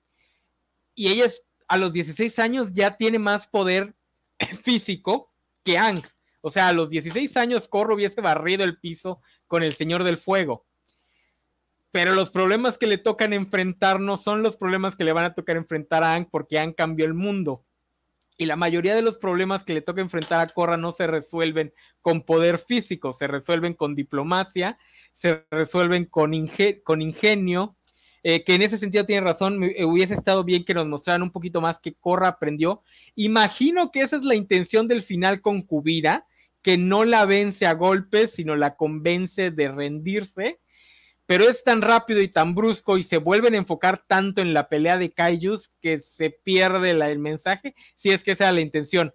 Alguien era muy fan de Naruto en esa, en esa producción, este, porque cómo chingaron con las peleas de Kaijus, este, pero sí, si hubiese, hubiese estado padre que nos lo mostraran un poquito más, eh, porque sí, o sea, apar, o sea, Corres en el sentido de los problemas que tenía Anne, Corra es el avatar perfecto. Ella ya controla sus habilidades, porque incluso logra controlar el, aire control cuando logra por fin despertarlo muy rápido.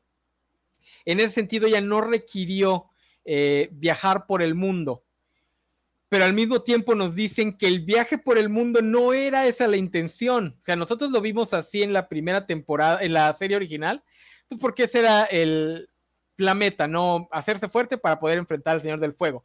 Pero esa no era la intención del viaje por el mundo de los avatar, sino que conocieran diversas mentalidades a diversas personas, que aprendieran diplomacia, que aprendieran a integrarse en, las distintas sociedades, etcétera, etcétera. Entonces tienes un personaje súper poderoso con la mentalidad de un adolescente y una adolescente que se sabe poderosa.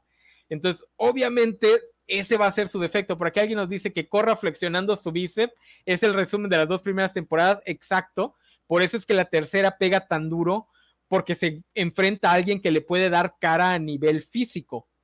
Zair y el Rat Lotus no, los va a vencer con sus habilidades que están al tope, porque Zair, aparte de habilidades, tiene colmillo, entonces requiere de su de ayuda, ¿no? Que eso es lo que la manda a esta temporada de estrés postraumático, que le estaba diciendo a Sophie que es como la sexta temporada de Buffy, eh, donde nuestro protagonista está deprimido. Y pues sí, a mí me gustan mucho estos personajes, me encantan. Corra se adelantó muchísimo, pero pues si hoy, aún hoy en día nos cuesta trabajo. Eh, pero pues para que lo entiendan, Corra es lo que ustedes dicen amar de Peter Parker en No Way Home. O sea, es un personaje al que vamos a ver evolucionar a punta de madrazos. Es un personaje que vamos a ver sufrir y que va a aprender sufriendo porque en cuestión de poderes y habilidades y este, pues cosas chidas ya las tiene. O sea, nada más es que aprenda a usarlas. Eh, aquí me decía Sofi que quieres hablar del Provending, pues vamos a darle el Provending. Ya, yo quiero hablar del Provending, tengo una Ah, perdón. Este, bueno, primero, a mí me encantó que existiera el Provending en, en esta, o sea, que ya te plantearan uh, que en el mundo de, de, Corra ya está en la cuestión con, ay, espérame tantito, eh, ah, lo que regresa se me dice, el Provending es una idea que tenían desde la primera serie, pero no lograron integrarla en la serie original.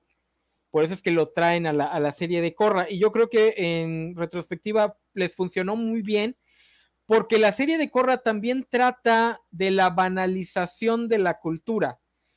en la serie original es un mundo de fantasía, entonces tiene esta gravitas donde toda la cultura es así súper importante y todo lo que hacen los personajes y las sociedades tiene un motivo cultural. La serie de Corra es modernización y como tal las cosas se banalizan. Entonces el bending ya no es estabilidad espiritual, sino este entretenimiento de masas. No sé si Semixi ya está lista para... Sí, que se me estaba metiendo un poquito de, de, de ruido. Este, Ah, bueno, yo, yo, quería preguntarles a ustedes, porque hay un capítulo en Ang eh, donde se dan cuenta que Toph puede utilizar sus poderes para hacer como trampas, este, con unos dados, creo. Uh -huh. eh, y yo me imaginé, totalmente me imaginé qué habría pasado si el equipo original, bueno, el primer equipo avatar de, de Ang y Toph y Katara y Zuko eh, existieran en un espacio donde, bueno, en un contexto donde ya existiera el provending y, y básicamente me imaginé eh, la ausencia de Katara porque ella es la que no dejaría que, que Ang compitiera en provending y me los imaginé a Top y, y, a Sokka este, diciendo que vamos a hacer equipo, Sokka, este, yo no, yo no puedo manejar este poderes pero necesitamos tres personas, yo puedo fingir ser maestro agua y Ang maneja los otros dos, o sea me imaginé un capítulo con todo eso y dije por favor denme esto, pero bueno solo está en mi cabeza. Este, este no, pero... pues todo, igual y ahí nos regalan alguna historia que trate de eso. Es que ni siquiera me acuerdo si se explican de dónde surge el Provending, porque no, no lo dice. es algo que siento que podría haber sur surgido por Angie por su forma de ser tan lúdica. Este, pero justo también lo que dices, ¿no? O sea, como ya la cuestión con el uso de los poderes, bueno, del control, por ejemplo, incluso que utilicen el, el rayo para fabricar cosas, uh -huh. creo que es en la primera temporada. Este, o sea, sí ya habla de cómo está la cuestión en ese mundo, con, tanto con los recursos como con la espiritualidad y todo ese asunto. Por lo cual tam también quería comentar que me hace sentido lo que le dice su tío de Corra y que Corra se lo haya creído así, pero luego lo que ya hace después es como, ahí se cae, pero sí. Y es interesante que a algunos fans les molestó el Provending por lo mismo, porque dicen que es como la banalización de estos poderes. Pues sí, justamente de eso trata, porque pues cierto, es lo que pasa en la sociedad. O sea. Sí, por ejemplo, lo del rayo también les molesta mucho, porque es que era una habilidad súper importante. Sí, pero eso es lo que pasa cuando las sociedades se igualizan. O sea, cosas que antes solo lo podía hacer la élite y cuando lo hacía la élite era súper importante y, y si lo leer. podías, como leer, por ejemplo, en algún momento leer era, era, los magos realmente era gente que podía leer, o era su gran habilidad poder aprender de un libro. Eh, y pues cuando se banaliza, digo, pues cuando se igualiza la sociedad, cuando todo mundo lo puede hacer, pues se banaliza y la lectura, la escritura ya no es este gran arte que tiene que ser santificado. Lo estamos viendo con el Internet, por ejemplo.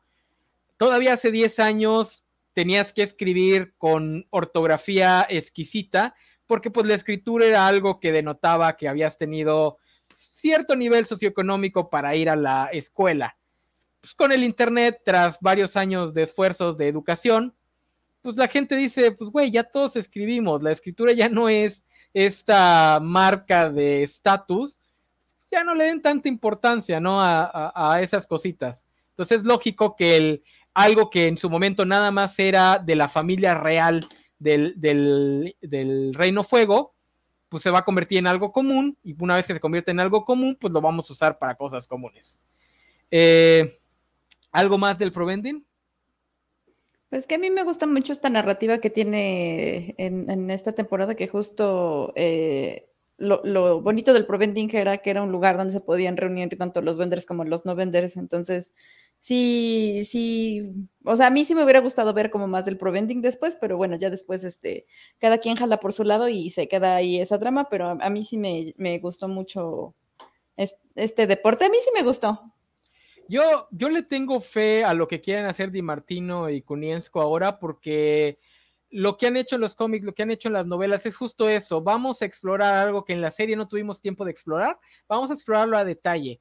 Las novelas de Kiyoshi te exploran ese bajo mundo del reino tierra, no solo de Basing C, sino de todas las ciudades que en la serie de Anki, en la serie de Korra, nada más nos dan un pequeño vistazo. No sé quién de ustedes comentaba lo de que los hermanos Bolin y Mako pues eran niños pobres en, en Basing C y la Basing C que ellos vivieron no es la Basing C que nosotros vimos en las series.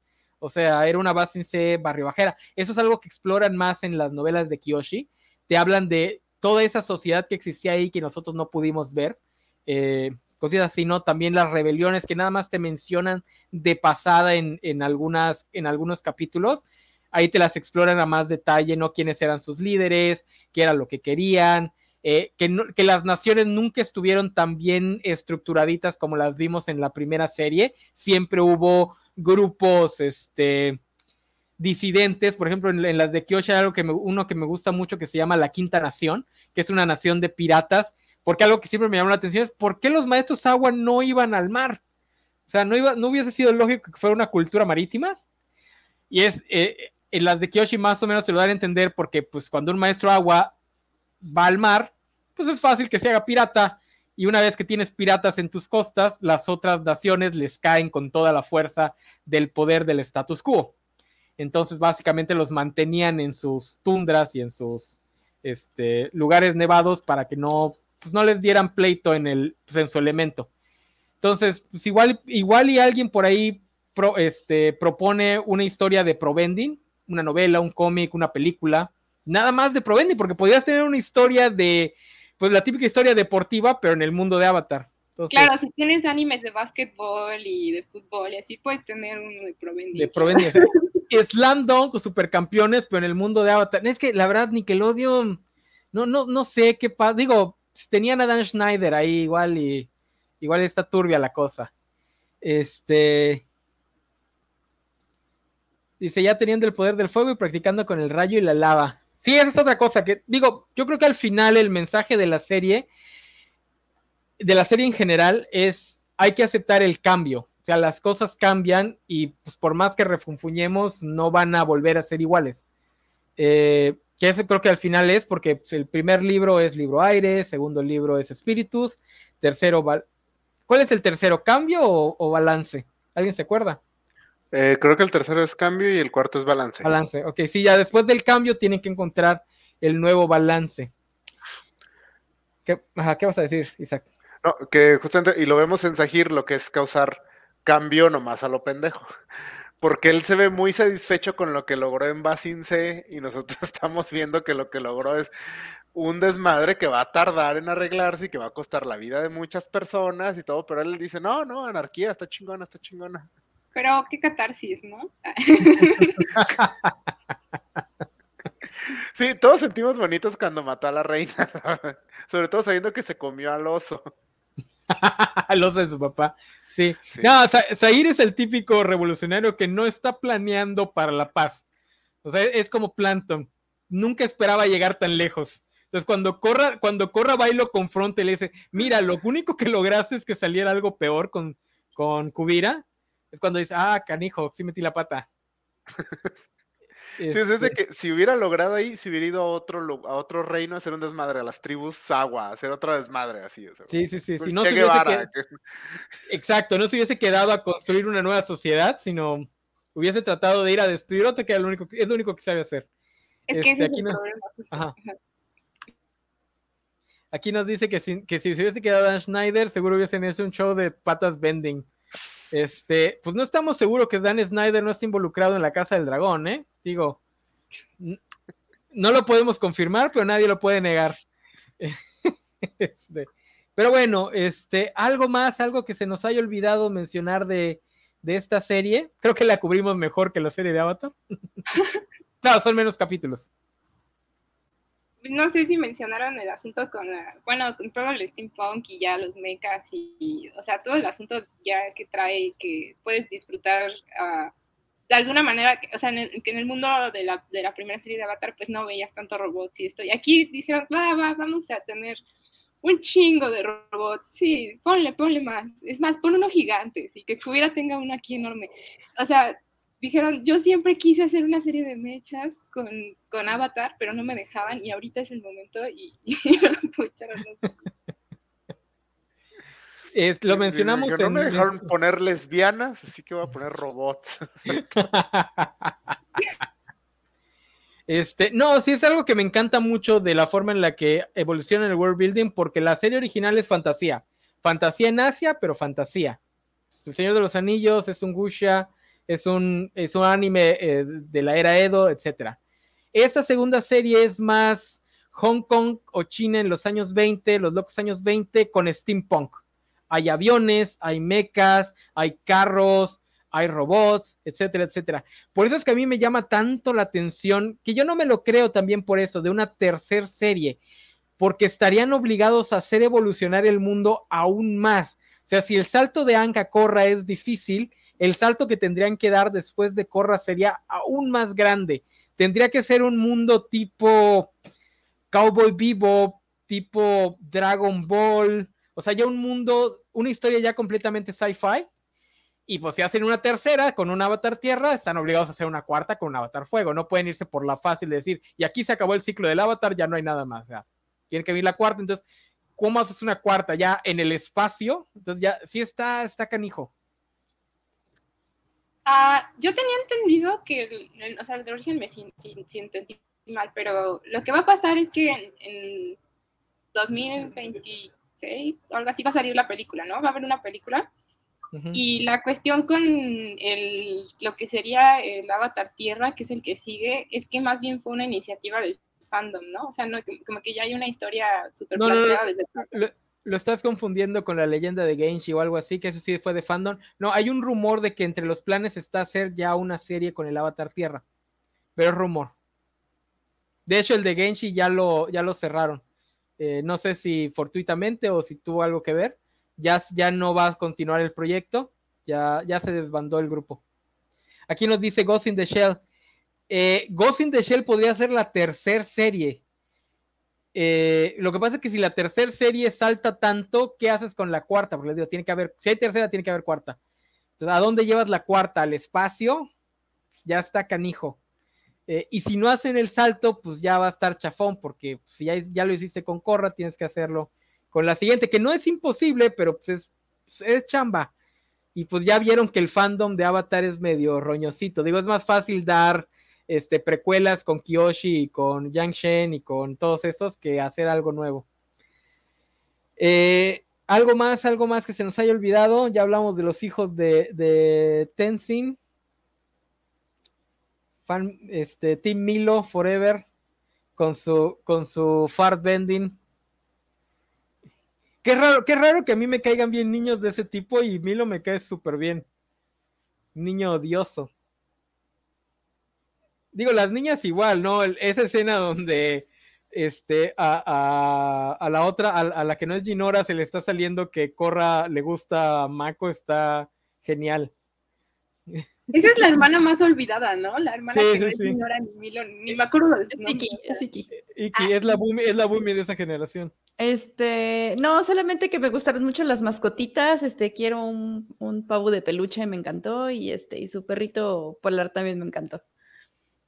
Se llama Nala, ¿no? Nala o algo así. Naga, naga, naga. Naga, sí, naga. gracias. Sí, como siempre, teniendo los mejores animales, la verdad. ninguno es apa, ninguno es apa, hay que dar su lugar, pero sí, también están bien chidos.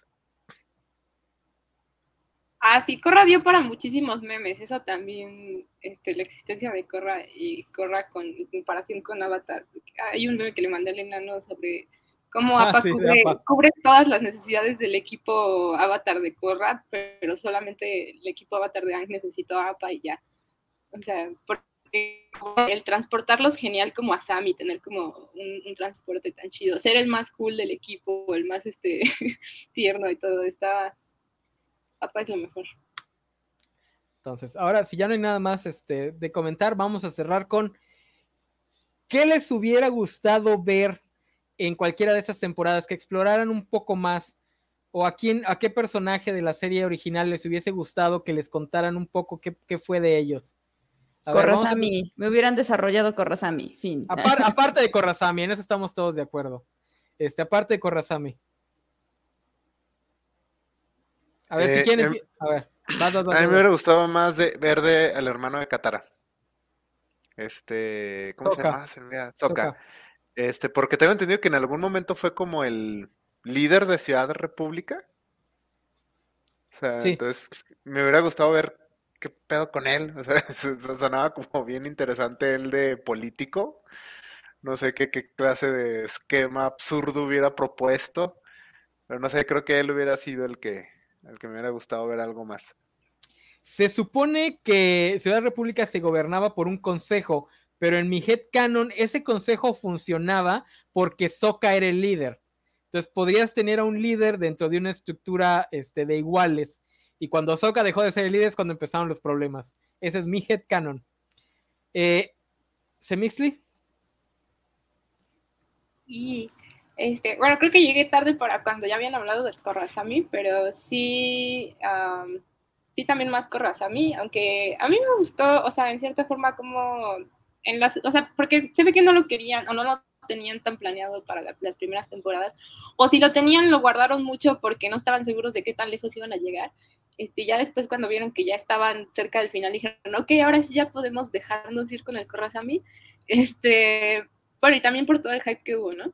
Eh, mm, sí, también me quedé con ganas de saber más de Soka, de hecho, porque es como del que menos sabes. Incluso sabes qué pasó con Zuko, pero y también me quedé muy bien con lo que supe de Zuko, o sea, creo que yo, todo lo que me dieron de Zuko en Avatar, la leyenda de Ángel estuvo bien, lo que me dieron aquí lo agradezco, agradezco que no hayan arruinado el personaje o que se hayan querido meter más ahí.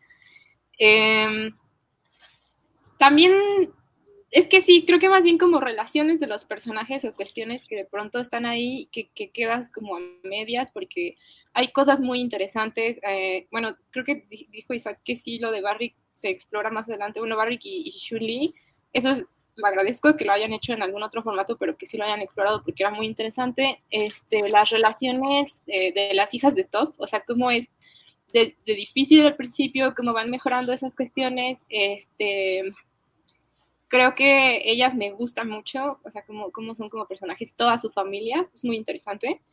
Em, Tampoco sé si quisiera así como cosas específicas de algunos personajes, porque por ejemplo, Opal es un personaje que me agrada, que es como, me gusta ah, verlo, oh. pero... Esa relación está muy bonita, ¿eh? Sí. La de Bowling y, Opal, está muy bonita. Pero justo te, la, te lo van dando bien en la serie, ¿no? O sea, no, no te quedas como con ganas de que te den más. Digo, medio, medio, nepotismo por parte de Bowling, medio me caso con la hija de Slim, porque pues es, es la nieta, la nieta de Toph, entonces bien colmilludo el muchacho. Este, pero sí está muy bonita, muy bonita esa relación. Sí, aparte, te digo que oh, siento que Opal y Ginora son como las más entradas de, de ahí, o sea, las, las, más sabias y eso, y, y, son las de las más morritas, ¿no? Uh -huh. Eso está muy curioso. Um, y ya, creo que ya. Este, sí, yo no, no decía tanto como, como en carencias de la serie, sino como que les hubiese gustado, porque la verdad, la serie además maneja muchos secundarios para ser una serie más chiquita que la original, maneja casi el triple de secundarios que la, digo, la original del Team Avatar, aquí tenemos a las dos hermanas de, de Toph y a todos sus hijos, porque también llegamos a conocer a varios de los hijos. Opal es la única que termina ganando relevancia, pero también conocemos a todos los demás, conocemos al esposo, este, entonces sí está como que bien cargadita. Eh, yo iba a decir que me hubiese gustado ver más sobre la Triple Triad, eh, pero creo que eso lo manejan en Turf Wars. Eh, entonces voy a decir que me hubiese gustado que, mane siguieran manejando los chip lockers. Eh, lo, lo olvidan después de la primera temporada y yo creo que ese era un elemento que evolucionaba muy bien el mundo, ¿no? O sea, si ya tienes tecnología, pues los, las personas sin, sin vending la van a buscar usar, ¿no? Si ya, ya es común aprender a bloquear el key, sería más lógico que lo encontraras de forma más común, ¿no? Porque eso es lo que la gente que no tiene habilidades aprendería, pues casi de forma inmediata, ¿no? Para igualar el, terreno de juego. Me hubiese gustado que no lo olvidaran tanto, porque después de la primera temporada no lo, no volvemos a ver. Eh, y sí me hubiese gustado que nos dijeran qué fue de Tai Lee. Yo sé que en uno de los cómics explican que se volvió guerrera Kyoshi, pero sí me hubiese gustado que nos dijeran qué estaban haciendo las guerreras Kyoshi, si todavía existían, etcétera, etcétera. Nada más un comentario al aire, no algo como lo de Zuko, que pues Zuko aparece para decirnos que está intentando ser como Airo, no le sale tan bien porque no tiene el carácter para ser el viejito sabio. Este, le sale mejor el ponerse a platicar con los niños de cómo intentó matar al avatar, igual que ellos intentaron matar al nuevo avatar. Esa escena con los primos de Corra cuando está diciendo, yo intenté, sabían que yo también intenté matar al avatar, es bastante difícil. Esos gemelos son muy geniales, ¿no? Bueno, a mí sí me gustan ellos. Sí, no, son geniales. No, es, el caso es muy, muy bueno. Pero bueno, entonces ya con eso dejamos a Corra, ya con eso terminamos por ahora, porque pues estas dos series dan para mucho más. Si algún día alguno de ustedes lee las novelas, podríamos hablar nada más de las novelas, que están muy buenas, eh, me gustan mucho. Eh, a los, por ejemplo, a los que les gusta el, el White Lotus, parece, porque nada más fue el cliffhanger, que la nueva duología de Yang Sen va a tratar sobre el White Lotus, sobre qué es realmente lo que era esa organización. Eh, porque dan a entender que no, la razón por la que nadie sabía de ellas porque no estaban en muy buenos términos con los Avatar. Que esa es también la razón por la que Zair estaba tan enojado de que el White Lotus terminara siendo la niñera del Avatar. Parece ser que no era esa la, la razón de existir de esa organización. Eh, ¿Ibas a decir algo, Semixti? Ah, que es que en, los comentarios estaban preguntando si cómo es que los igualitarios llegan a saber sobre el, el bloqueo de Ki. Y eso sí también, no, yo tampoco sé cómo llegan a No ello. lo dicen, no lo dicen, no lo dicen, pero pues es lógico que alguien se los enseñó, ¿no? Probablemente las guerreras Kyoshi, cuando se une Tai Lee, lo hacen una materia de enseñanza en su, eso tiene en su arte marcial. Sí, ok, gracias. Este, pues bueno, sin ya nada más que decir, aquí la dejamos. Gracias por venir, Sofi. Gracias, Isaac, por darte un tiempo entre Madrid argentinos y Madrid argentinos. Eh, gracias, Emixley. Este, la próxima semana, ¿alguien tiene algún anuncio parroquial que dar? Todavía no regresan las covacharlas de la, del Team Covachas. Todavía no. Isaac, ¿tienes un ñoñonautas por ahí? ¿No, verdad? Sí, de hecho ya por fin acabé de editar el primer ñoñonautas de el mes de Spider-Man, que debieron haber salido como en octubre, pero ya acabé de terminar de editar el primero, estoy por terminar de editar el segundo. Entonces no sé cuándo los vaya a saltar Barley, eso ya le toca a la alta gerencia. Pero sí. pro próximamente espero que ya sal salgan los tres programas de Spider-Man y ya de ahí agarrar ya un, un esquema más regular para este año.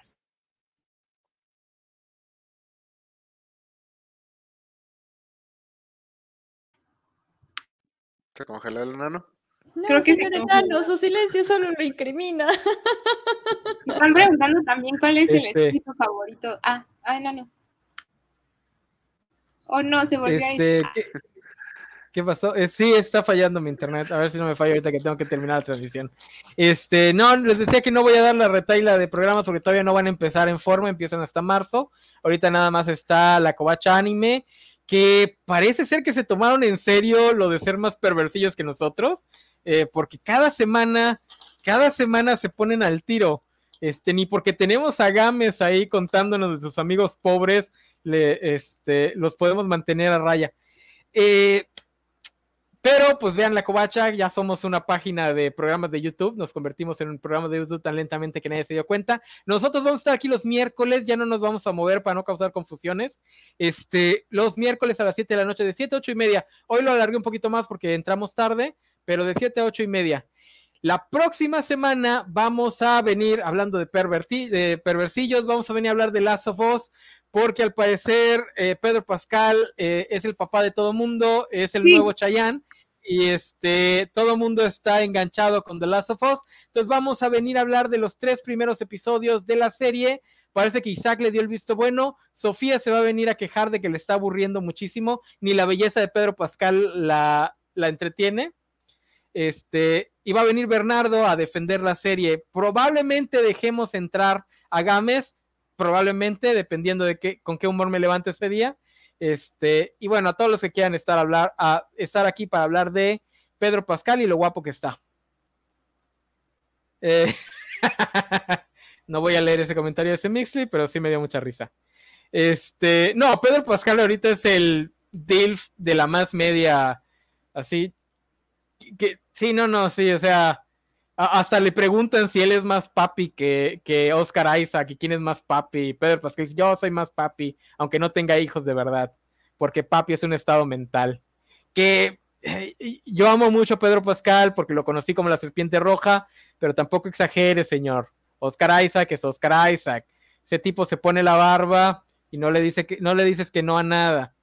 Este, pero bueno, de eso vamos a hablar la semana que viene. Otra serie que también tiene enojados a algunos fans porque pues al parecer ellos querían a Elliot Page haciendo de una niña de 15 años, porque pues no entienden cómo funciona el mundo. Este, pero bueno, ahí hablaremos de eso. Yo nunca he jugado los juegos, así que no tengo ni idea. Aún no veo la serie. Este, tal vez la vea, tal vez no. No lo sé. Es mi programa, puedo venir a hablar de las cosas que yo quiera sin este, saber de lo que hablo. Gracias por venir, gracias por vernos, gracias por vernos a todos los que ni sabían que íbamos a hablar de esto o que yo iba a ver programa. Gracias por estar atentos. Eh, les prometo que alguien se pondrá el tiro en Twitter porque ahorita estamos todavía agarrando la onda. Pero bueno, bye bye. Déjenme encuentro mi outro porque nunca lo encuentro. ¿Dónde me lo dejas, Valentín? Chingue, no tengo outro. Corran. Intro, está en presentación. No tengo otro. Ah, pues los, bajo, los bajo y pongo la cortinilla de, de Cobachando. Bye bye. Para abajo.